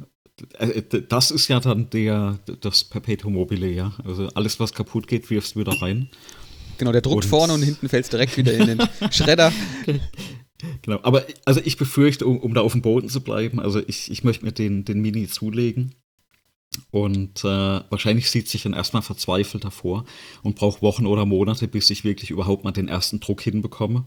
Ja, also das wird ja an Software und sonst was scheitern, aber und, und deswegen sage ich ja, da ist der Preis jetzt auch ganz charmant. Ja. Das ist jetzt eine Region vorgestoßen, wo man sich das wirklich mal, sag ich mal, teures Hobby hm. mal durchaus leisten kann, ja. Ja, also 379 ja. Euro steht hier. Including äh, Tax. Das, das klingt dann ganz vernünftig. Muss halt schauen, so, so, eine Rolle Plastik kostet dann auch wieder 30 Euro. Hatte ich mal die, die Tage na, nachgeschaut, äh, wenn man sich die, die Rollen kauft. Und da weiß ich auch nicht, wie viel kriegst du da eigentlich raus aus so einer Rolle Kunststoff. Mhm. Ja, also ganz viele Fragen, offene Fragen. Ähm, ja. Aber ich, ich würde mal behaupten, marketingtechnisch hat die Firma viel richtig gemacht, deswegen bin ich da auch aufmerksam geworden. Und konnten auch erstmal so weit überzeugen. Und ich schaue mir das mal an. Das wird noch ein spannendes Projekt. Ich hoffe, ich schaffe das auf jeden Fall noch äh, fürs Jahresende. Das wäre so. Ja, also ich glaube, da sind wir dann da live dabei. ja, genau. ähm, also möglicherweise wäre das ja tatsächlich auch eine Möglichkeit dann mit, du hast ja diese Kamera, die auf dich gerichtet ist und so, also du bist ja kameratechnisch schon so super ausgestattet ähm, dass man dann vielleicht auch mal äh, in die Richtung geht und eine, eine, wir, das gemeinsam ausprobiert mit den Leuten, die dann noch zugucken wollen. Äh, genau, die, die, dürfen dann lachen, wie, äh, wie ich falsch drucke und so Geschichten ne? und, und wie die Figuren dann zusammenbrechen und lauter solche Geschichten. Also ich bin nee, übrigens das, auch schon an dem, an dem 3D-Design gescheitert, ne, von dem ja. Zeug. Also ich habe da versucht, irgendwie eine Software zu finden, mit der das gut geht. Ähm, ja, da, das musste können. Ne? Also ich, ich habe man oder ich, ich habe einen Bekannten, der hat äh, 3D-Modelle erstellt, äh, so Lego-Roboter. Mhm äh, im, im fünfstelligen Bereich von, äh, von Punkten in diesem 3D-Modell. Und das hat er in einem Abend zusammengeklickt, also phänomenal. Wow. Und ich, ich bin bei, also ich, ich scheitere da schon bei ganz einfachen Dingen wie zwei Rechtecke zusammensetzen, ja, und äh, so Kreise und, äh, nee, du hast da dann keine Kreise, du hast ja dann Kugeln. Ähm, 3D ist ganz, ganz schwierig für mich. Ja, ich glaube, das gibt es nicht nur für dich. Ich, das ist, es mag Leute geben, die da irgendwie natürlicherweise für begabt sind, aber das ist schon echt schwierig, sich das so vorzustellen. Ja, was, ich, was mir gerade noch einfällt, man kennt ja diese 3D-Drucke nicht, wo du dann siehst, das ist ja aus so Schichten zusammengesetzt. Und dann ist das so rau an der Seite, an der Außenseite, dass man die jede einzelne Schicht sozusagen als einzelnen Wulst sieht. Mhm. Und ähm, ich hatte vor kurzem tatsächlich ein Video gesehen, ähm, was denn der übliche Weg ist, das wegzu wegzumachen, diese, diese Schichten, neben der Tatsache, dass man sie abfeilen, abschleifen kann. Was, was meinst ja. du, was, wie das normalerweise, wie das aktuell sozusagen gemacht wird? Keine Ahnung. Mit Aceton. Oh, okay. Mhm. Also es gibt äh, Klimakammern, äh, wo du sozusagen ähm, definierte Mengen Aceton reinlassen kannst. Kannst du fertig mhm. kaufen, sie sehen auch aus wie so ein okay. 3D-Drucker. Und die, äh, die machen dann den schönen Glanz auf deinem 3D-Modell, indem sie sozusagen die Oberfläche von außen mit Aceton angehen. Okay. Und manche machen das auch selber. Ähm, mhm. Die gehen dann her und, und, und legen das dann, legen dann Acetonbad an ja, und, und legen dann die Plastik in die Nähe für eine gewisse Zeit und ziehen sie dann rechtzeitig wieder weg, bevor sie zerläuft. Mhm. Okay. Aber, aber dann, dann bist du definitiv bei, du willst lüften. Mhm. Auf jeden Fall. Aceton ist ja jetzt nicht so geil. Genau. Ja, ich habe auch eine Menge vorgenommen fürs Jahr, ähm, fürs Jahresende. Das heißt, das ist eine garantiert eine viel zu große Menge. Das werde ich alles gar nicht schaffen. Ähm, ich bin dann schon froh, wenn ich das irgendwie in der Prioritätenliste so eins nach dem anderen mhm. äh, schaffe. Ähm, ich hatte ja jetzt im Eingang schon gesagt, äh, MyFitnessPal, so eine, so eine, wir loggen, was wir essen, Lebensmittel, ähm, Werte, Tracking-Applikation. Und das benutzt wir in unserer Familie eigentlich ziemlich ausgiebig. Dafür einfach alles, was wir essen, in Gramm aufzuschreiben. Daher auch diese tollen Wagen. Und so sieht man dann sozusagen auch auf Jahre hin, wie viel man da eigentlich an äh, oder was man gegessen hat, in welcher Menge, ähm, wie die Versorgung gewesen sein muss und so weiter und so mhm. fort. Und jetzt ist es so, dass ich dass wir das schon seit fünf Jahren irgendwie durch, durchgehend nutzen. Und jetzt haben die dann einmal eine Mail geschrieben, nachdem das irgendwie so ein Freemium-Dienst ist. Ich muss dazu sagen, dass, also man könnte dafür Geld ausgeben. Die haben aber nie, also man bekommt keinerlei für mich in irgendeiner Art und Weise wichtigen oder werthaltigen Funktionen dazu. Also man würde, ich würde dafür bezahlen, ohne auch nur irgendwas zu bekommen, was ich benutzen würde. Okay.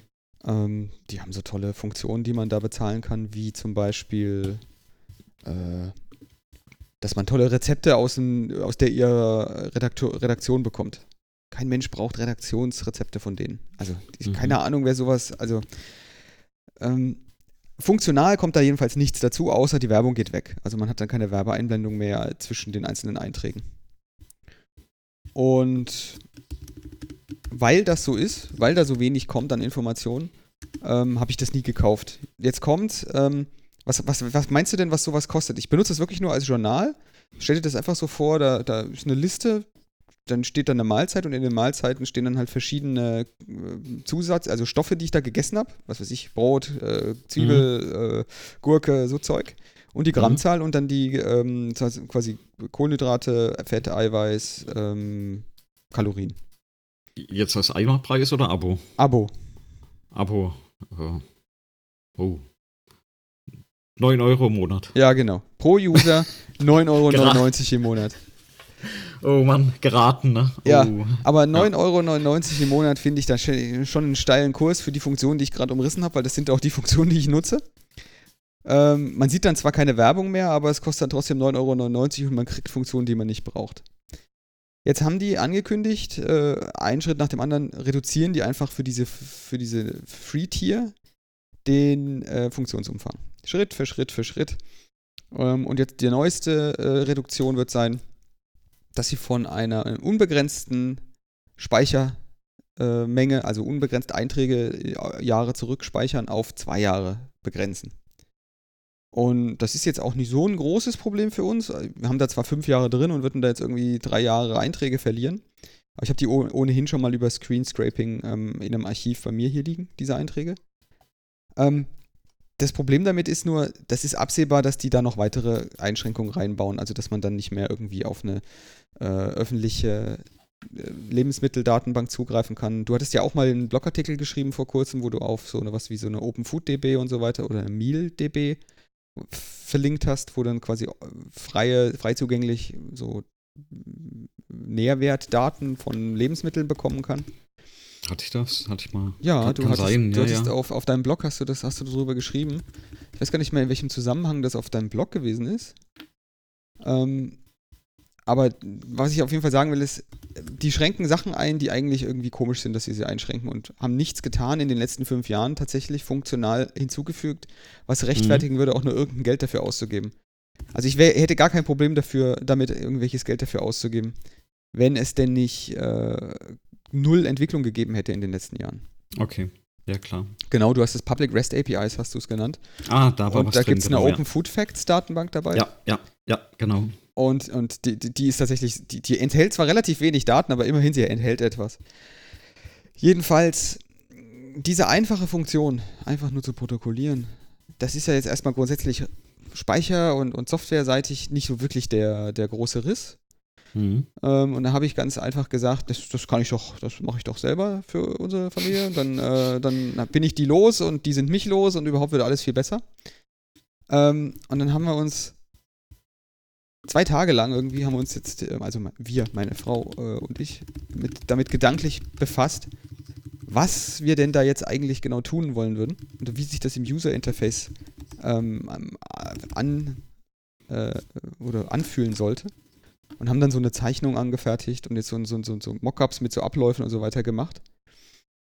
Ähm, Habe ich auch auf meinem Blog äh, schon mal hingepackt, so einen Zwischenzustand lange Rede, kurzer Sinn, es wird jetzt irgendwann demnächst, werde ich mich hinsetzen und werde so eine Single-Page-Applikation bauen. Die Jury ist, unter, ist aktuell noch äh, unterwegs und, und versucht herauszufinden, ob diese Single-Page-Applikation ähm, in eine Web-Applikation wird oder erstmal irgendwie so eine native Applikation auf zum Beispiel iOS oder, oder so wird. Mhm. Am liebsten wäre mir halt wirklich eine Web-Applikation, weil die überall laufen könnte. Aber, ja, aber das ist halt tatsächlich von der Interaktion ist das halt nicht halb so angenehm. Ich will halt wirklich Wischgesten und solche Sachen haben und will die auch halbwegs managebar oder, oder wartbar da rein programmieren, ähm, sodass ich nicht nächstes, nächstes Jahr wieder alles neu programmieren muss, nur weil irgendein äh, Framework-Provider sich dazu entschlossen hat, eine neue Version rauszubringen, die mit nichts äh, anderem, äh, was vorher da war, kompatibel ist. Mhm. Ähm, da schaue ich jetzt auf sowas wie Angular oder React oder so, die dann irgendwie mehrmals in ihrem Leben irgendwelche Sachen umgeworfen haben. Ja, ich, da bin ich noch dabei herauszufinden. Ähm, vielleicht hat ja jemand einen tollen Tipp, wie man solche Single-Page-Applikationen so baut, dass sie sowohl auf iOS-Devices als auch auf Windows oder, oder Android-Devices halbwegs gut funktionieren und zumindest sowas wie Texteingaben unterstützen, sowas wie ähm, MQTT-Kommunikation. Weil, also ich meine, wofür hätte ich denn Geld bezahlt bei der MyFitnessPal-App? Ich hätte zum Beispiel Geld dafür bezahlt, wenn sie APIs gebaut hätten. Also wenn sie mich, mir es zum Beispiel erlaubt hätten, dass ich, wie auch, wo auch immer meine Wagenwerte herkommen, dass ich die da schon in dieses Programm reinschicken äh, kann. Haben sie nicht. Aber das baue ich jetzt. Das ist übrigens bei, bei, bei vielen Anwendungen so. Also, also der, der, den Gedankengang kann ich absolut nachvollziehen, wo ich auch immer denke, ich, ich hätte da jetzt Geld reingeworfen oder würde auch permanent Geld reinwerfen, wenn ich das direkt anprogrammieren könnte. Hm. Ich brauche keine Web-Oberfläche. Ja, genau. Na, auch so schön die ist und so viel Werbung da angezeigt wird, sondern ich hätte gern eine API, die ich anprogrammieren kann, weil dann könnte ich damit arbeiten. Und dann wäre mir das im Prinzip ganz oft auch Geld wert. Ganz genau. Also so geht es mir auch. Ähm, das ist jetzt, das bei, bei MyFitnessPal ist jetzt das spezielle Problem. Die sind ein paar Mal gekauft worden zwischendrin und verkauft worden und jetzt sind sie bei Under Armour gelandet. Die stellen ja normalerweise nur Unterwäsche her. Nee, also Sportkleidung halt, ne? Mhm. Ähm, Unterwäsche ist und die haben irgendwie das immer sehr, also es sind halt kein Softwareunternehmen, ne? Und haben das immer sehr beiläufig behandelt. Und die Webseite tatsächlich, die ist irgendwann im Jahr 2013 stecken geblieben. Seitdem haben die da nicht mehr groß was dran gemacht, außer mm, gegen die Screenscraper sozusagen was unternommen, indem sie Zeug da reingebaut haben, was den Screenscraping schwerer macht. Aber die, die, die Mobile-Applikationen, die es da gibt für Android und für iOS, die haben sie halt so halbwegs gepflegt, aber so richtig weiterentwickelt hat sich da eigentlich nichts. Mhm. Und deswegen gibt es ja auch keinen Grund, da weiter zu bezahlen, sondern da mal selber zu machen. Stellt sich raus, wenn man sich hinsetzt und das mal malt, dann kriegt man das in so einer Single-Page-Applikation mit irgendwie drei oder vier Dialogen locker abgedeckt, was wir da verwenden. Und, okay. bei, und wir würden halt im Ablauf tatsächlich, ich würde das so programmieren, dass, man, dass ich da diese Waage direkt einfließen lassen kann. Also so dass zum Beispiel, ich hatte jetzt Zwiebel ja gerade so als Beispiel genannt, wenn ich da quasi Zwiebel hinzufügen will als, als Lebensmittel und abwiegen will, dann, dann wären das irgendwie äh, dreimal auf dem Bildschirm irgendwas auswählen und das wäre mhm. erledigt. Mhm. Also ich einfach Plus tippen, Zwiebel auswählen, die Waage übernimmt automatisch von der Waage und dann Plus drücken und dann ist es in der Liste drin. Okay. Ähm, und, und weil der Ablauf so viel einfacher darzustellen ist und auf uns halt zugeschnitten ist, ja, ähm, ist das wahrscheinlich gar nicht so kompliziert, dann das zu programmieren. Ähm, hm. Wenn ich dann jetzt endlich mal den Framework finde. Hab mir vorhin mal Swift UI angeguckt auf dem Mac, ähm, um die, die mhm. Web-Applikation zu bauen. Ach du Scheiße. Also ich habe ja bis jetzt das Miyotaro ist ja in Objective-C programmiert, also alles noch das ja. UI-Kit, die alten Sachen sozusagen, die, der alte Weg um, für iOS zu programmieren. Ich habe Swift bis jetzt komplett ausgelassen, was so der, der neue Weg, die neue Programmiersprache ist, um das zu programmieren. Swift gibt es ja nicht nur äh, für ähm, Mac, sondern auch für Linux und Windows und so weiter, mhm. also als Programmiersprache. So ein ja. kompiliert da auch. Und äh, die haben jetzt irgendwie auch einen komplett neuen UI-Framework gemacht und das wäre auch alles gar nicht so, so, so ich wäre nicht so erschrocken davor, wenn es denn ordentliche Dokumentationen und ordentliche Beispiele und so weiter gäbe. Und da ist Apple echt schlecht. Also, äh, wir beide haben ja ähm, sehr viel ähm, .NET programmiert. Und mhm, genau. wenn es bei .NET was gibt, was echt, echt gut ist, dann ist das äh, die Framework-Beschreibung, die Dokumentation und die Beispiele. Weil die sind wirklich, wirklich gut. Ja. Die gibt es in so vielen Sprachen, die gibt es gut übersetzt, die gibt es in jede Facette einmal dargestellt, äh, jedes Ding beschrieben, also gefühlt jedes Ding beschrieben, was man da machen kann mit. Und also ich kann da nur sagen, bin ich ein großer Freund von der, von der Knowledge Base, wie das ja damals hieß, beziehungsweise dem, dem MSDN ähm, dem, diesen Dokumentationssachen, die es da gab. Also ist, ist tatsächlich auch immer wieder ein Punkt, warum ich bei, bei den ganzen .NET-Sprachen oder Frameworks lande, weil da beschrieben ist, wie ich es machen kann, ne? wie, wie, das funktioniert.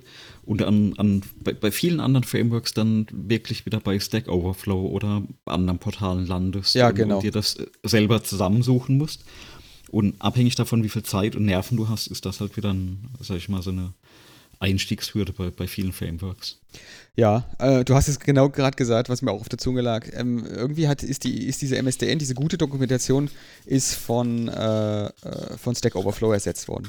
Hm. Und das ist eigentlich, also ich, das kann ich eigentlich nicht gut finden. ähm, was heißt eigentlich? Ich finde es überhaupt nicht gut. Ich finde das echt schlecht, ähm, weil es halt auch nicht funktioniert. Man kopiert von Stack Overflow oder man sieht in Stack Overflow oft echt schlechten Code und, und, und die Beispiele auch schlecht erklärt. Und, und da ist es an der Stelle halt auch wirklich, hm, naja, ähm, ist es nicht besser geworden, find, gefühlt. Ähm, was jetzt natürlich auch irgendwie in deine Richtung geht, weil du diese, diese, diese, ja auch diese Programmiervideos äh, aufgenommen hast und das, äh, diese, diese, diese Kurse dann auch irgendwie ähm, anbietest. Ähm, das ist ja genauso, wie du das machst, ist ja schon genauso der Unterschied. Ich meine, wenn man so ein YouTube-Video von wir programmieren uns was sieht, dann wird oft nicht erklärt, was da eigentlich passiert. Mhm, das, genau. heißt, das heißt, da, da, da, wird irgendwie der, der, der, der Hello World Boilerplate, das wird noch getippt.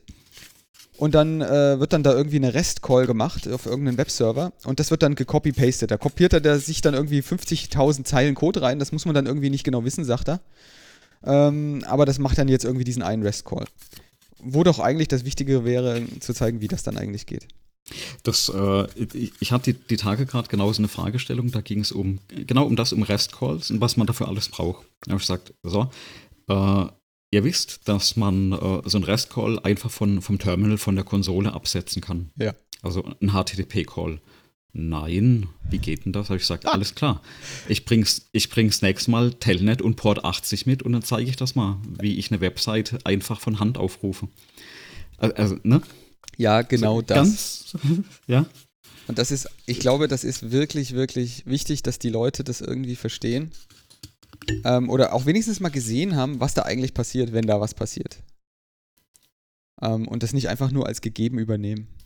Na gut, wir schweifen ab in die Programmierung. Da müssen wir übrigens mal demnächst wieder hin in diese Programmiergeschichte, ja. ähm, weil ich bin äh, eigentlich ziemlich scharf darauf, dann, dann da mal in, in, ein paar Details mehr in tiefer einzusteigen. Vielleicht kann ich ja, ja dann meine Erkenntnisse zum Thema, mit was programmiert man Single-Page-Applikationen, also was ich aus mir heraus und selber herausgefunden habe, äh, kann ich dann mal mitbringen. Um, ähm, und das vielleicht auch mal in einem Video irgendwie zeigen. Das, ja, vielleicht wird das was. Das vielleicht auch noch ein, ein Jahresendprojekt, dass wir da mal was aufnehmen, ne? Ja, das, das, das bedarf fast noch besserer Vorbereitung als mein MyFitnessPal-Replacement, habe ich das Gefühl.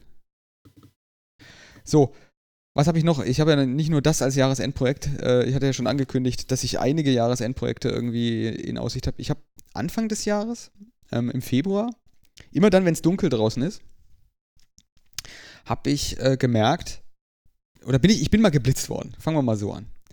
Ähm, äh, war ich irgendwie, am Ende dann habe ich dann irgendwie 20 Euro bezahlt, weil ich äh, fünf oder sechs Kilometer die Stunde zu schnell war. Und ich bin eigentlich nur deswegen geblitzt worden, weil ich tatsächlich äh, die Geschwindigkeit überhaupt nicht mehr im Blick hatte. Ich wusste nicht, wie schnell ich zu dem Zeitpunkt war, oder so mehr so gefühlt da lang geschw geschwurft. Und dann war ich halt zu schnell. So. Das hat mich so geärgert, dass ich überlegt habe, na wie, was, äh, wie kann ich das denn machen, dass ich die, dass ich zumindest es leichter habe, die Geschwindigkeit immer im Blick zu haben. Und da gibt es ja diese tollen Head-Up-Displays. Mhm. Und moderne Autos haben die. Ja, und ja, erzähl mal weiter, ja. Ja, ich, ich kaufe mir aber kein modernes Auto, äh, weil ich habe schon ein Auto. Äh, und das tut super und es gibt überhaupt gar keinen Grund, ein neues zu kaufen. Hat, hat, lass mich raten, hat aber kein Head-Up-Display. Das hat aber kein Head-Up-Display, ja, richtig. Das gab es okay. da damals äh, tatsächlich. Es gab, eigentlich gab es damals kein lieferbares Auto, was ein Head-Up-Display ja, hatte, als ich das äh, gekauft habe. Die, die, gibt es tatsächlich noch gar nicht so lange. Also, ähm, ja. Ich, ja, ähm, ich habe mir das auch immer als sehr kompliziert vorgestellt. Stellt sich raus, scheinbar ist das so kompliziert gar nicht. Und die Scheiben, die wir so haben und die Displays, die wir heutzutage haben, sind offensichtlich gar nicht so schlecht, dass man sowas nicht vielleicht auch ähm, sozusagen äh, nachbauen oder zumindest nachempfinden kann in, in mhm. ausreichend guter Qualität.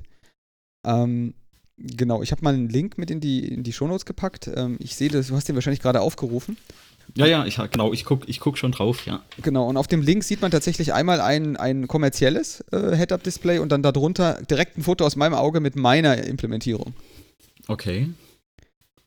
Das heißt, es ist tatsächlich möglich, ein äh, über der Straße schwebende äh, Ziffer in einer frei wählbaren Farbe, rot ist gar nicht so schlecht dafür geeignet, ähm, herzustellen. Und das sieht man dann auch. Selbst wenn draußen Licht ist, sieht man das dann über der Straße schweben. Okay. Äh, weißt du, muss man da straßenverkehrsordnungstechnisch irgendwas zulassen oder ist das absolut okay? Also, keine Ahnung. Also äh, grundsätzlich, wenn alles, was ihm, äh, also das ist jetzt meine Interpretation der Straßenverkehrsordnung an der Stelle und mein Wissen, alles, was im Sichtbereich ist, das äh, muss zugelassen werden. Und mhm. alles, was nicht im Sicht Sichtbereich ist und fest eingebaut wird, das muss nicht zugelassen werden. Ich würde jetzt behaupten, dass sich dieses Head-Up-Display genauso verhält wie ein, beliebige, äh, ein beliebiges Navigationssystem, was ich mir auch ins Gesichtsfeld äh, pflastere, beziehungsweise ins, aufs Armaturenbrett klebe. Und solange das nicht mehr oder nicht weniger äh, Einfluss auf mein Sichtfeld nimmt, wie ein, äh, ein Navigationssystem das täte oder tut, sehe ich da jetzt kein größeres Problem. Es blendet ja nicht, es blendet niemanden draußen, es blendet mich nicht, auf gar keinen Fall. Im schlimmsten Fall sehe ich die Schrift nicht, ähm, sondern das, was draußen passiert. Also okay. ich würde sagen, solange ich da keine, kein Fernsehprogramm laufen lasse, nein. Sehe ich da kein Problem damit, das dahin zu blenden. Vielleicht weiß da jemand ja noch ein bisschen mehr und kann uns da aufklären. Mhm. Ja, vielleicht, vielleicht vertue ich mich ja komplett. Ich habe auf jeden Fall ähm, einfach so einen Prototypen programmiert schon in HTML. Einfach das, äh, weil, weil es gibt ja offensichtlich schon Applikationen dafür, für iOS zum Beispiel, die so ein Head-Up-Display malen, aber die sind alle irgendwie, ich weiß auch nicht, das, was für Menschen sowas machen. Du hast Text, äh, Zahlen und du weißt ja, Zahlen sind nicht monospaced, also haben eine unterschiedliche Breite, je nachdem, welche Zahl das ist. Und jetzt hüpften da die Zahlen durch die Gegend. Äh, also wenn du, weiß ich nicht, 120 gefahren bist und dann irgendwie 118, dann war die 2 ja plötzlich nicht mehr so breit wie die 1. Das heißt, die 1 von der 100 ist sozusagen nach links und nach rechts immer gehüpft. Okay. Und das irritiert voll. Du willst ja eigentlich, willst du das wie so eine 7-Segment-Anzeige feststehend haben. Mhm. Und äh, eigentlich willst du es aber auch nicht haben, dass es aussieht wie eine 7-Segment-Anzeige. Und ich habe da schon so einen, so einen, so einen äh, Prototypen gebaut, der das ordentlich ausrichtet, der auch die aktuelle Geschwindigkeitsbegrenzung mit einblendet. Ähm, und das muss ich jetzt aber mal in eine ordentliche, in eine ordentliche Applikation reinbauen. In eine ordentliche äh, iOS-Applikation, einfach auch deswegen, weil ich da bestimmte zusätzliche Funktionen noch mit drin haben will.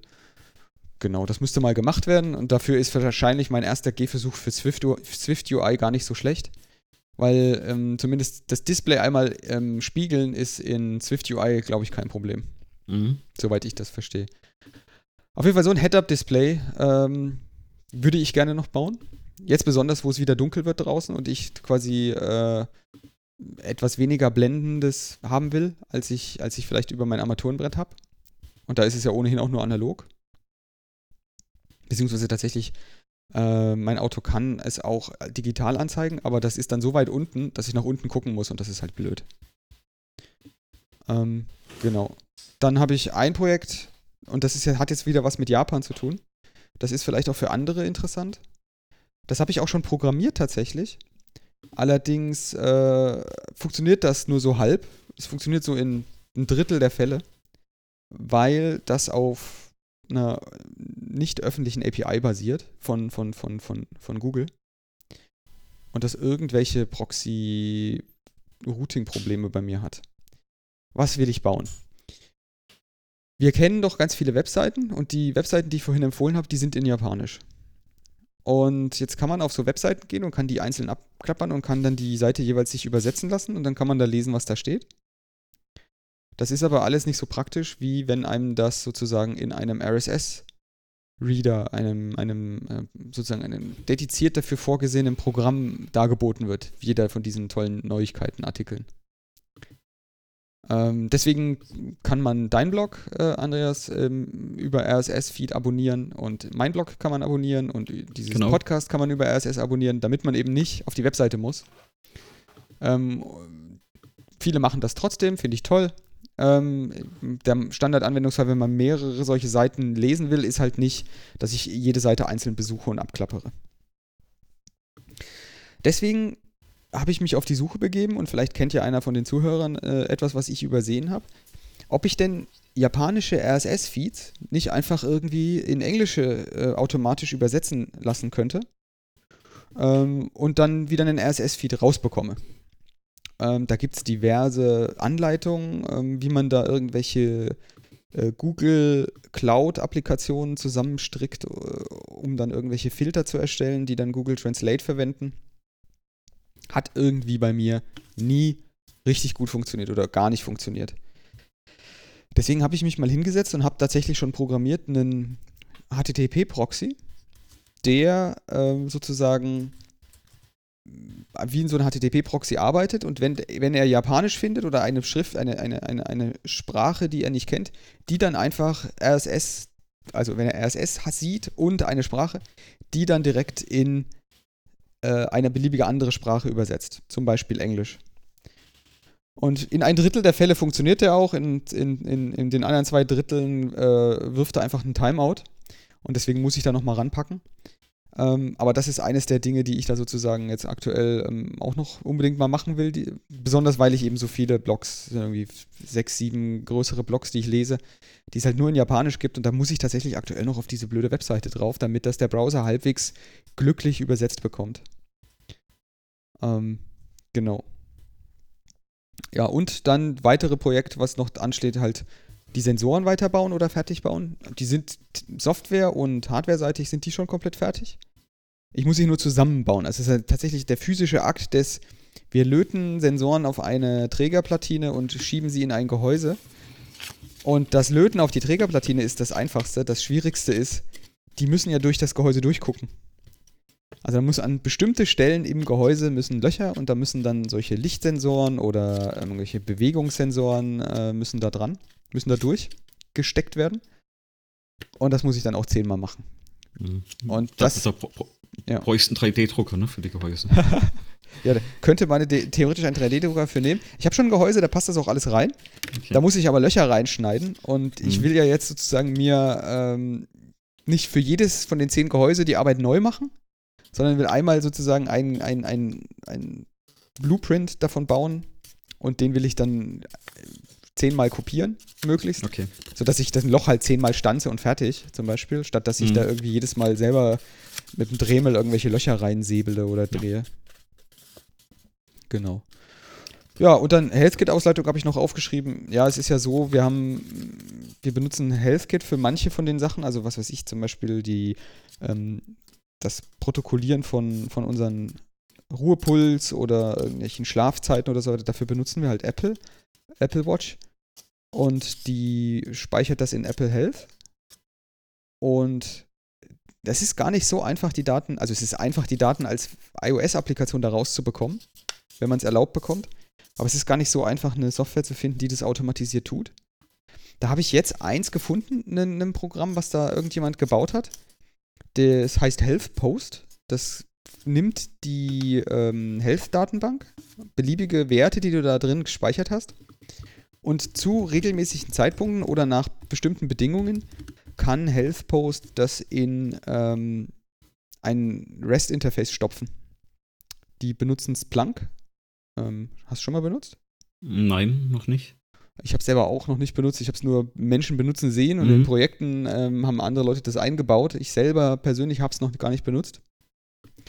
Das ist wohl ähm, ja, ein Log-Backend. Da schiebst du mhm. halt okay äh, Werte, ähm, Schlüsselwertpaare hin und äh, oder, oder JSON-Werte hin und die arbeiten dann damit. Oder speichern die ab und die kannst du dann hinterher auswerten. Scheint kein großer Zauber zu sein. Ähm, scheint genau das zu tun, was ich brauche. Tut es halt blöderweise nur für dieses, für dieses Splunk. Ähm, und Splunk will ich jetzt tatsächlich nicht installieren, aber das ist ja wieder so eine andere Sache. Hm.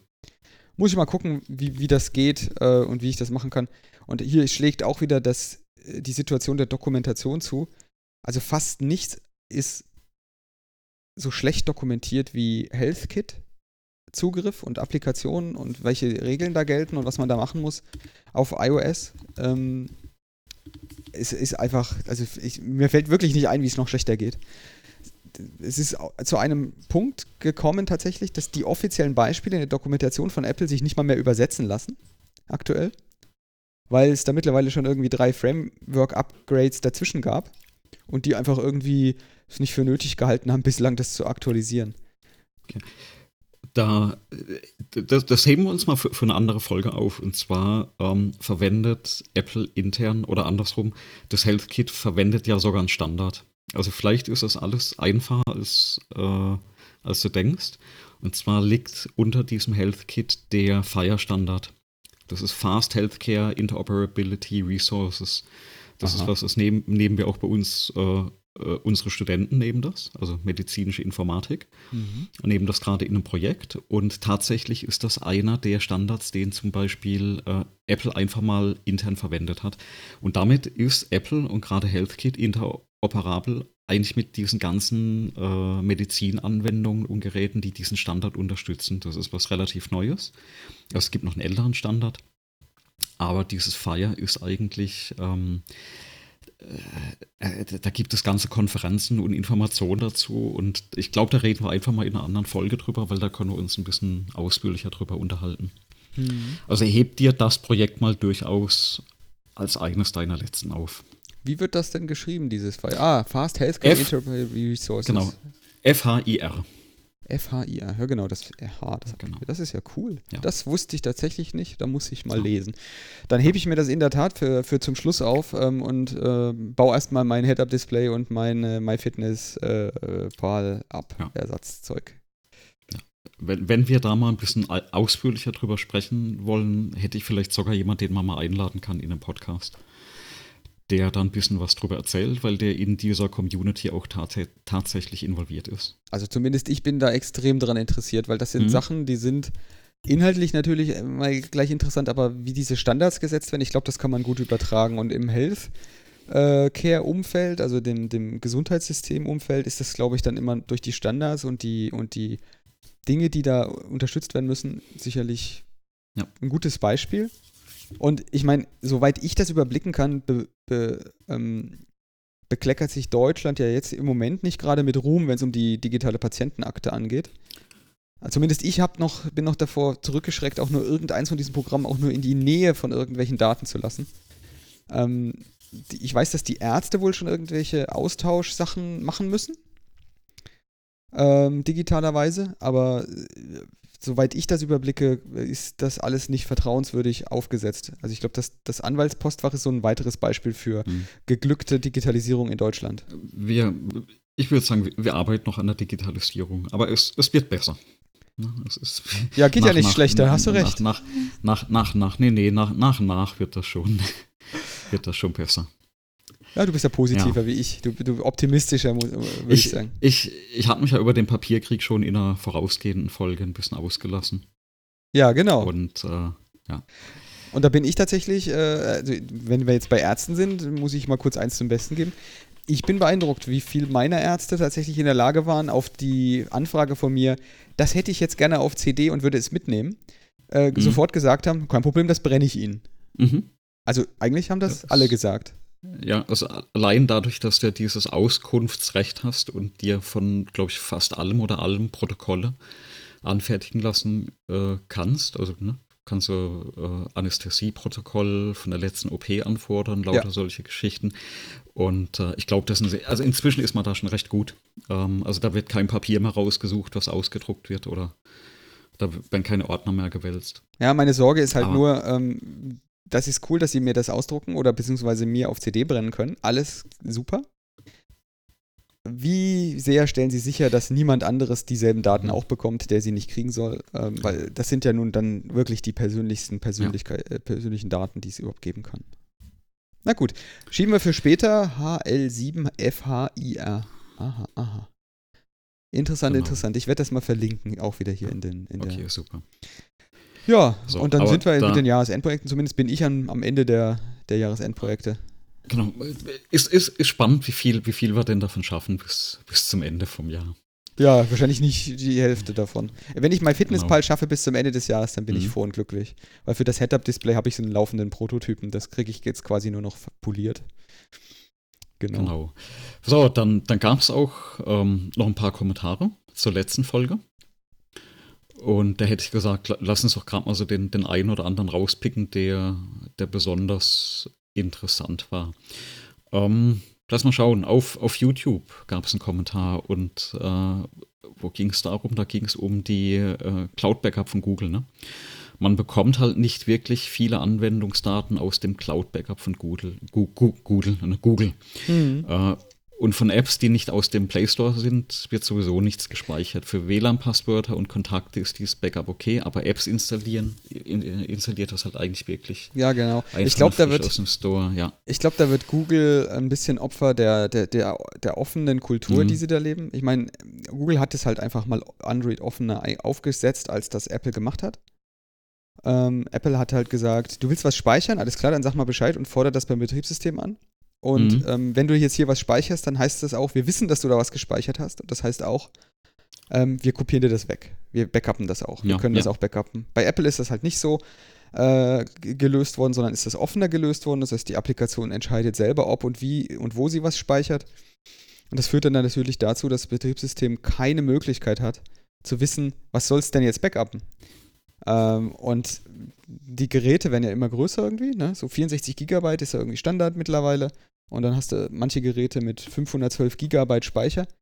Die einzige Möglichkeit eigentlich, die die machen könnten, wäre einen kompletten Spiegel von dem Ding, einen kompletten Dump. Und das okay. ist, das passiert ja auch eigentlich nicht. Ja. Was ich mich halt immer gefragt habe, ist, ähm, warum da scheinbar nichts dagegen gemacht wird, also warum Google selber nicht dagegen aktiv wird. Ähm, die sagen halt, die heben halt tatsächlich, so wie es jetzt auch in dem Kommentar steht, die, die heben die Arme und sagen so, naja, selber schuld, was benutzt du denn die Software, die nicht aus dem Store kommt, was benutzt du denn? Äh, nicht von uns äh, offiziell hergestellt und äh, erlaubte Software. Ähm, auf der anderen Seite ist es halt, hm, weiß auch nicht. Also die Settings, ich mache mal ein Beispiel, Miataro, die Applikation, ich habe nichts, ich speichere da auch Daten, aber ich habe nichts äh, konfigurieren oder extra programmieren müssen oder überhaupt daran denken müssen, dass die lokalen Settings inklusive der ähm, einzelnen Geräte-ID automatisch gebackupt werden und automatisch auch wieder restored werden, wenn jemand dasselbe Gerät oder denselben Account beibehält.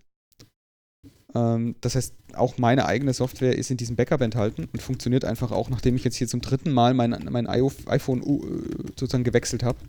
Funktioniert das einfach. Also keine Ahnung, warum das die Android-Nutzer tolerieren, in der Tat. Also das ist meine Frage an. Genau. So, dann war der nächste Teil, ähm, da ging es dann nochmal einen Hinweis und ich werde ihn auch nochmal verlinken ähm, zum Thema RISC 5, beziehungsweise ähm, äh, ja, Embedded-Systeme der Hinweis, was denn jetzt eigentlich dieser Blitz da ist, den, den werde ich dann auch nochmal verlinken für die Leute. Die, das letzte Mal habe ich das tatsächlich nicht gefunden, dankenswerterweise wurde das im, im, äh, im Kommentar nachgereicht.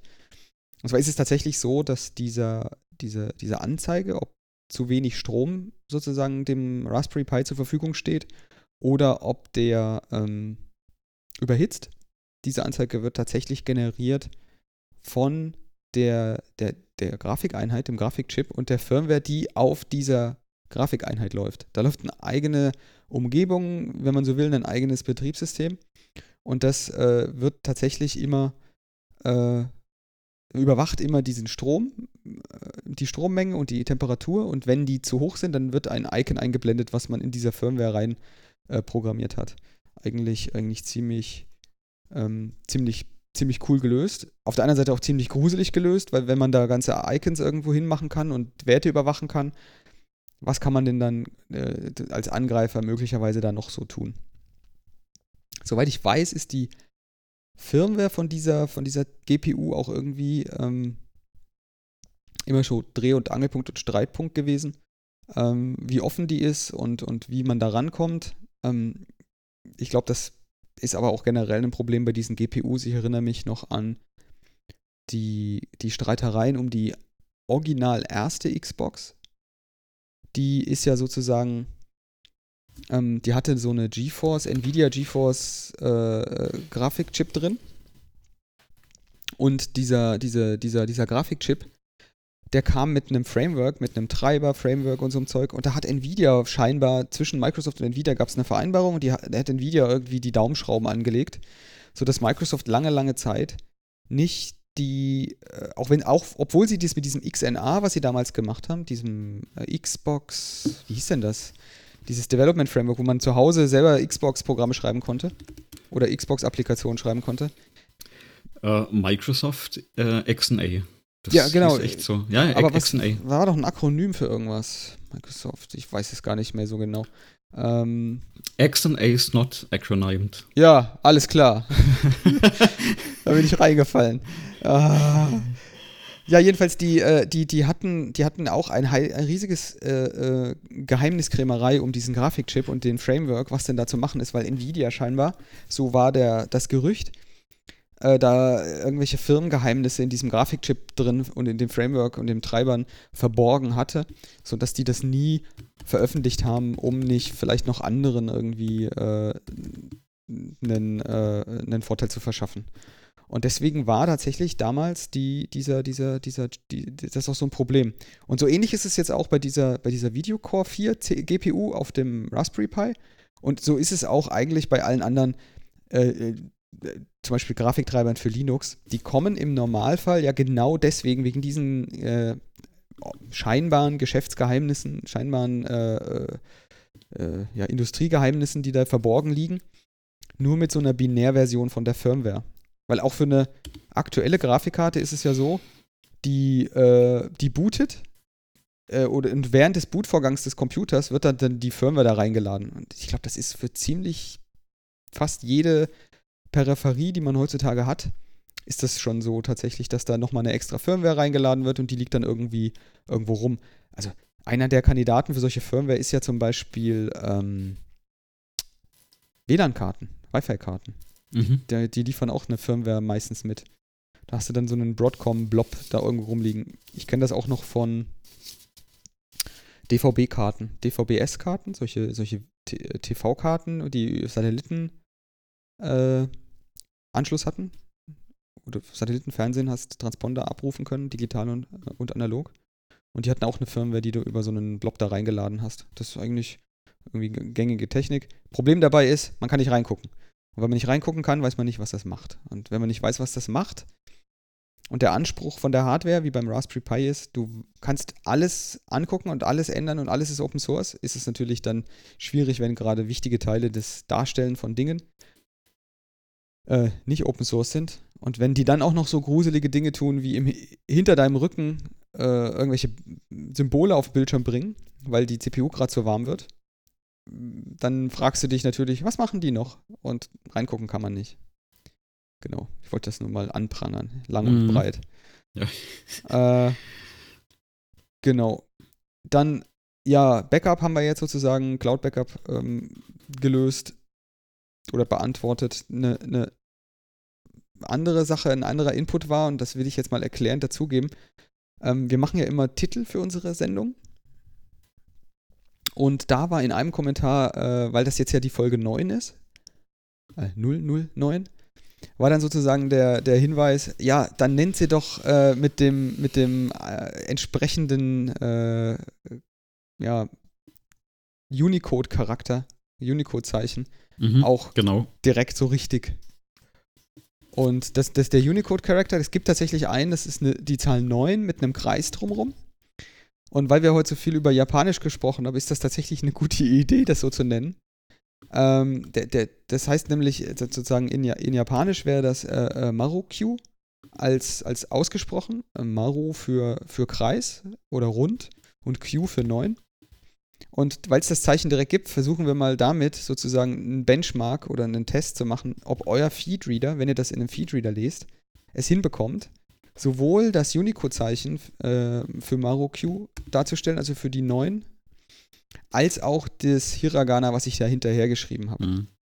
Ähm, ob das ordentlich dargestellt wird. Wenn ihr dann nur Blöcke seht, dann äh, ist es an der Zeit, einen neuen Feed äh, Downloader, einen Podcast, Podcatcher zu, zu, zu bekommen oder den Autor äh, zu fragen, ob er das nicht äh, ändern will oder noch viel besser, man benutzt ohnehin schon einen Open Source äh, Podcatcher, der das noch nicht unterstützt, dann selber Hand anzulegen und dort mal ähm, für die äh, der Open Source Community was zurückzugeben. Und denn äh, Unicode Support ist sicherlich eine gute Sache ähm, im Jahr 2019. Hast du Unicode-Unfälle äh, gehabt in, in, in, in deinem Leben? Äh, nicht, nicht nur einen, sehr, sehr viele sogar. Also äh, soweit, dass ich mal länger damit beschäftigt hat. Ich, ich hatte auch mal eine, äh, eine, einen Lehrauftrag, wo ich viel über Unicode habe erzählen müssen und habe mich dann, also das war der größte Unfall, weil ich mich zu wenig damit ausgekannt hatte und habe mich dann danach hingesetzt und habe wirklich mal Unicode hoch und runter gelernt also wie das aufgebaut ist, wie es funktioniert und, und auch die, die ganzen Code-Pages sind früher ne, nochmal. Äh, also früher hattest du ja nicht Unicode, sondern wenn du dann unterschiedliche Zeichensätze wolltest, hast du ja unterschiedliche Code-Pages reinladen müssen. Mhm. Und äh, dann gibt es ja Unicode ganz verschiedene Varianten. Also ne, 16-Bit und 8-Bit und hast du nicht gesehen. Mhm. Und äh, dann hatte ich mich ein bisschen damit beschäftigt und dann hatte ich mich auch damals, also zum gleichen Zeitpunkt, mit .NET Core beschäftigt. Und die haben was ziemlich Cooles gemacht. Die haben, glaube ich, bis auf drei äh, Code-Pages, haben sie alles weggeworfen, was da früher drin war. Und äh, wohl hauptsächlich Unicode unterstützt. Ich, muss, ich, ich habe mir das mal alles zusammengefasst. Ich glaube, ich muss das nochmal anschauen fürs, fürs nächste Mal. Aber ansonsten, also ja, sehr viele Unfälle schon äh, gehabt damit. Ja, meistens habe ich, ne? ja, hab ich die in Dateinamen.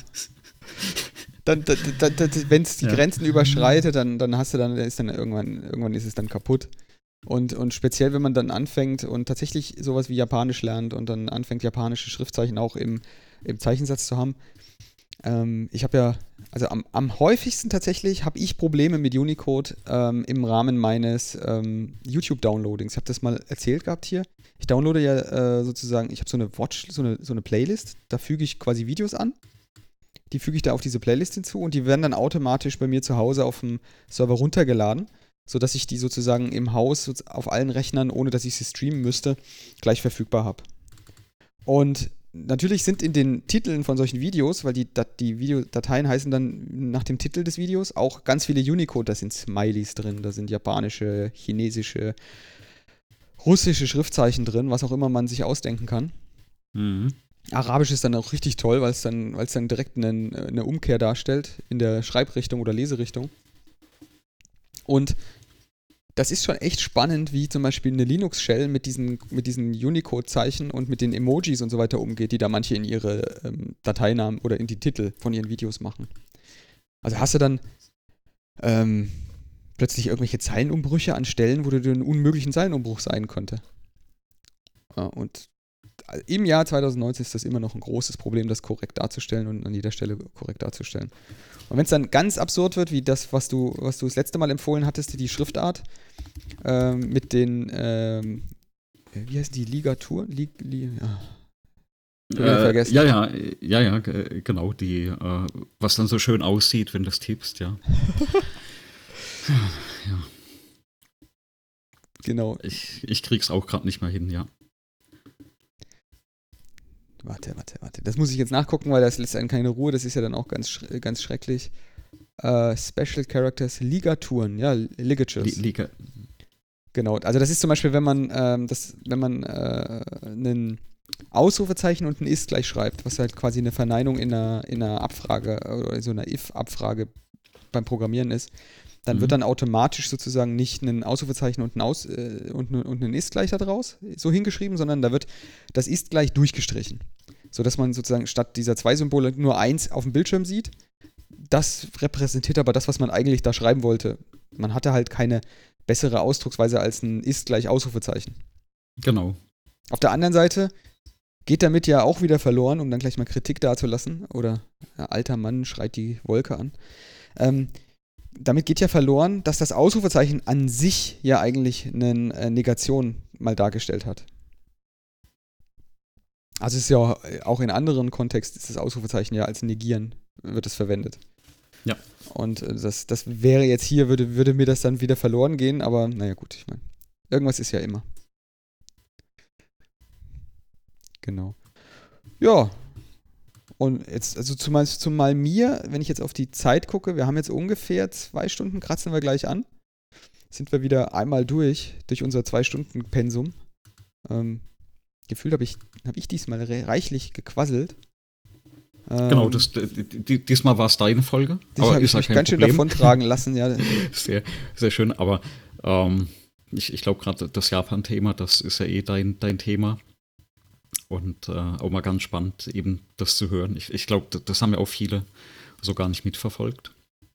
Ja, das wäre vielleicht auch toll, wenn, wenn, also ich will wieder Kommentare anregen. Wir hatten jetzt diesmal relativ wenig Kommentare tatsächlich vergl verglichen mit anderen Folgen. Ähm, ich finde das immer ganz toll, wenn man da Feedback kriegt, im, im Sinne von, ähm, was sind denn Wünsche, in welche Richtung. Eines der, Feed eines der Kommentare dieses Mal war halt auch gerne tiefer. Ähm, und, und, und die Frage ist halt wirklich, hm, in welche Themenbereiche gehen wir tiefer rein? Ich glaube, wir haben heute ziemlich viel abgedeckt, ähm, themenbereichstechnisch. Und wenn es jetzt in die Tiefe geht tatsächlich, also wenn ich jetzt anfange von Swift in mehr Detail zu sprechen oder mein Leben das auszuprobieren, oder ich zum Beispiel würde sehr gerne sehr tief erfahren, wie du mit deinem Drucker dann da ähm, voranschreitest. Ja, genau. Ja, das wird noch ein spannendes Thema. Vor allem, welche Programme du benutzt. Ja. Auch zum Design von dem 3D-Zeug, weil da bin ich nämlich auch ratlos, was man da nimmt. Aber vielleicht provoziere ich ja ein paar Kommentare, das wäre ganz toll. Ähm, dann wird man von denen ein bisschen gesteuert. Genau. Ja, und ansonsten würde ich sagen, ich bin jetzt, ich bin jetzt soweit durch. Ähm, wenn du, wenn dir noch was einfällt, dann hau rein. Ansonsten würde ich sagen, gehen wir zur Verabschiedung über. Genau, ich, ich werde jetzt versuchen, unser Cover mit dem Unicode-Zeichen zu generieren. Oh ja, das siehst du, das ist, das war mir, da habe ich gar nicht dran gedacht. Da muss man jetzt vielleicht noch erklären, der, der Andreas hat ein, ein, Programm geschrieben, was dieses, was das Cover von jeder Folge generiert. Also da wirft man sozusagen den Titel rein und äh, da kommt dann hinten raus äh, das Cover als Bild. Und jetzt ist die große spannende Frage: Wird's gehen? Wird das, äh, das Cover funktionieren? Wir werden eins haben, das weiß ich schon ganz sicher, aber wird es automatisch generiert worden sein? Ich, ich sitze parallel schon, äh, schon dran. Wir, wir werden es jede Minute äh, sehen.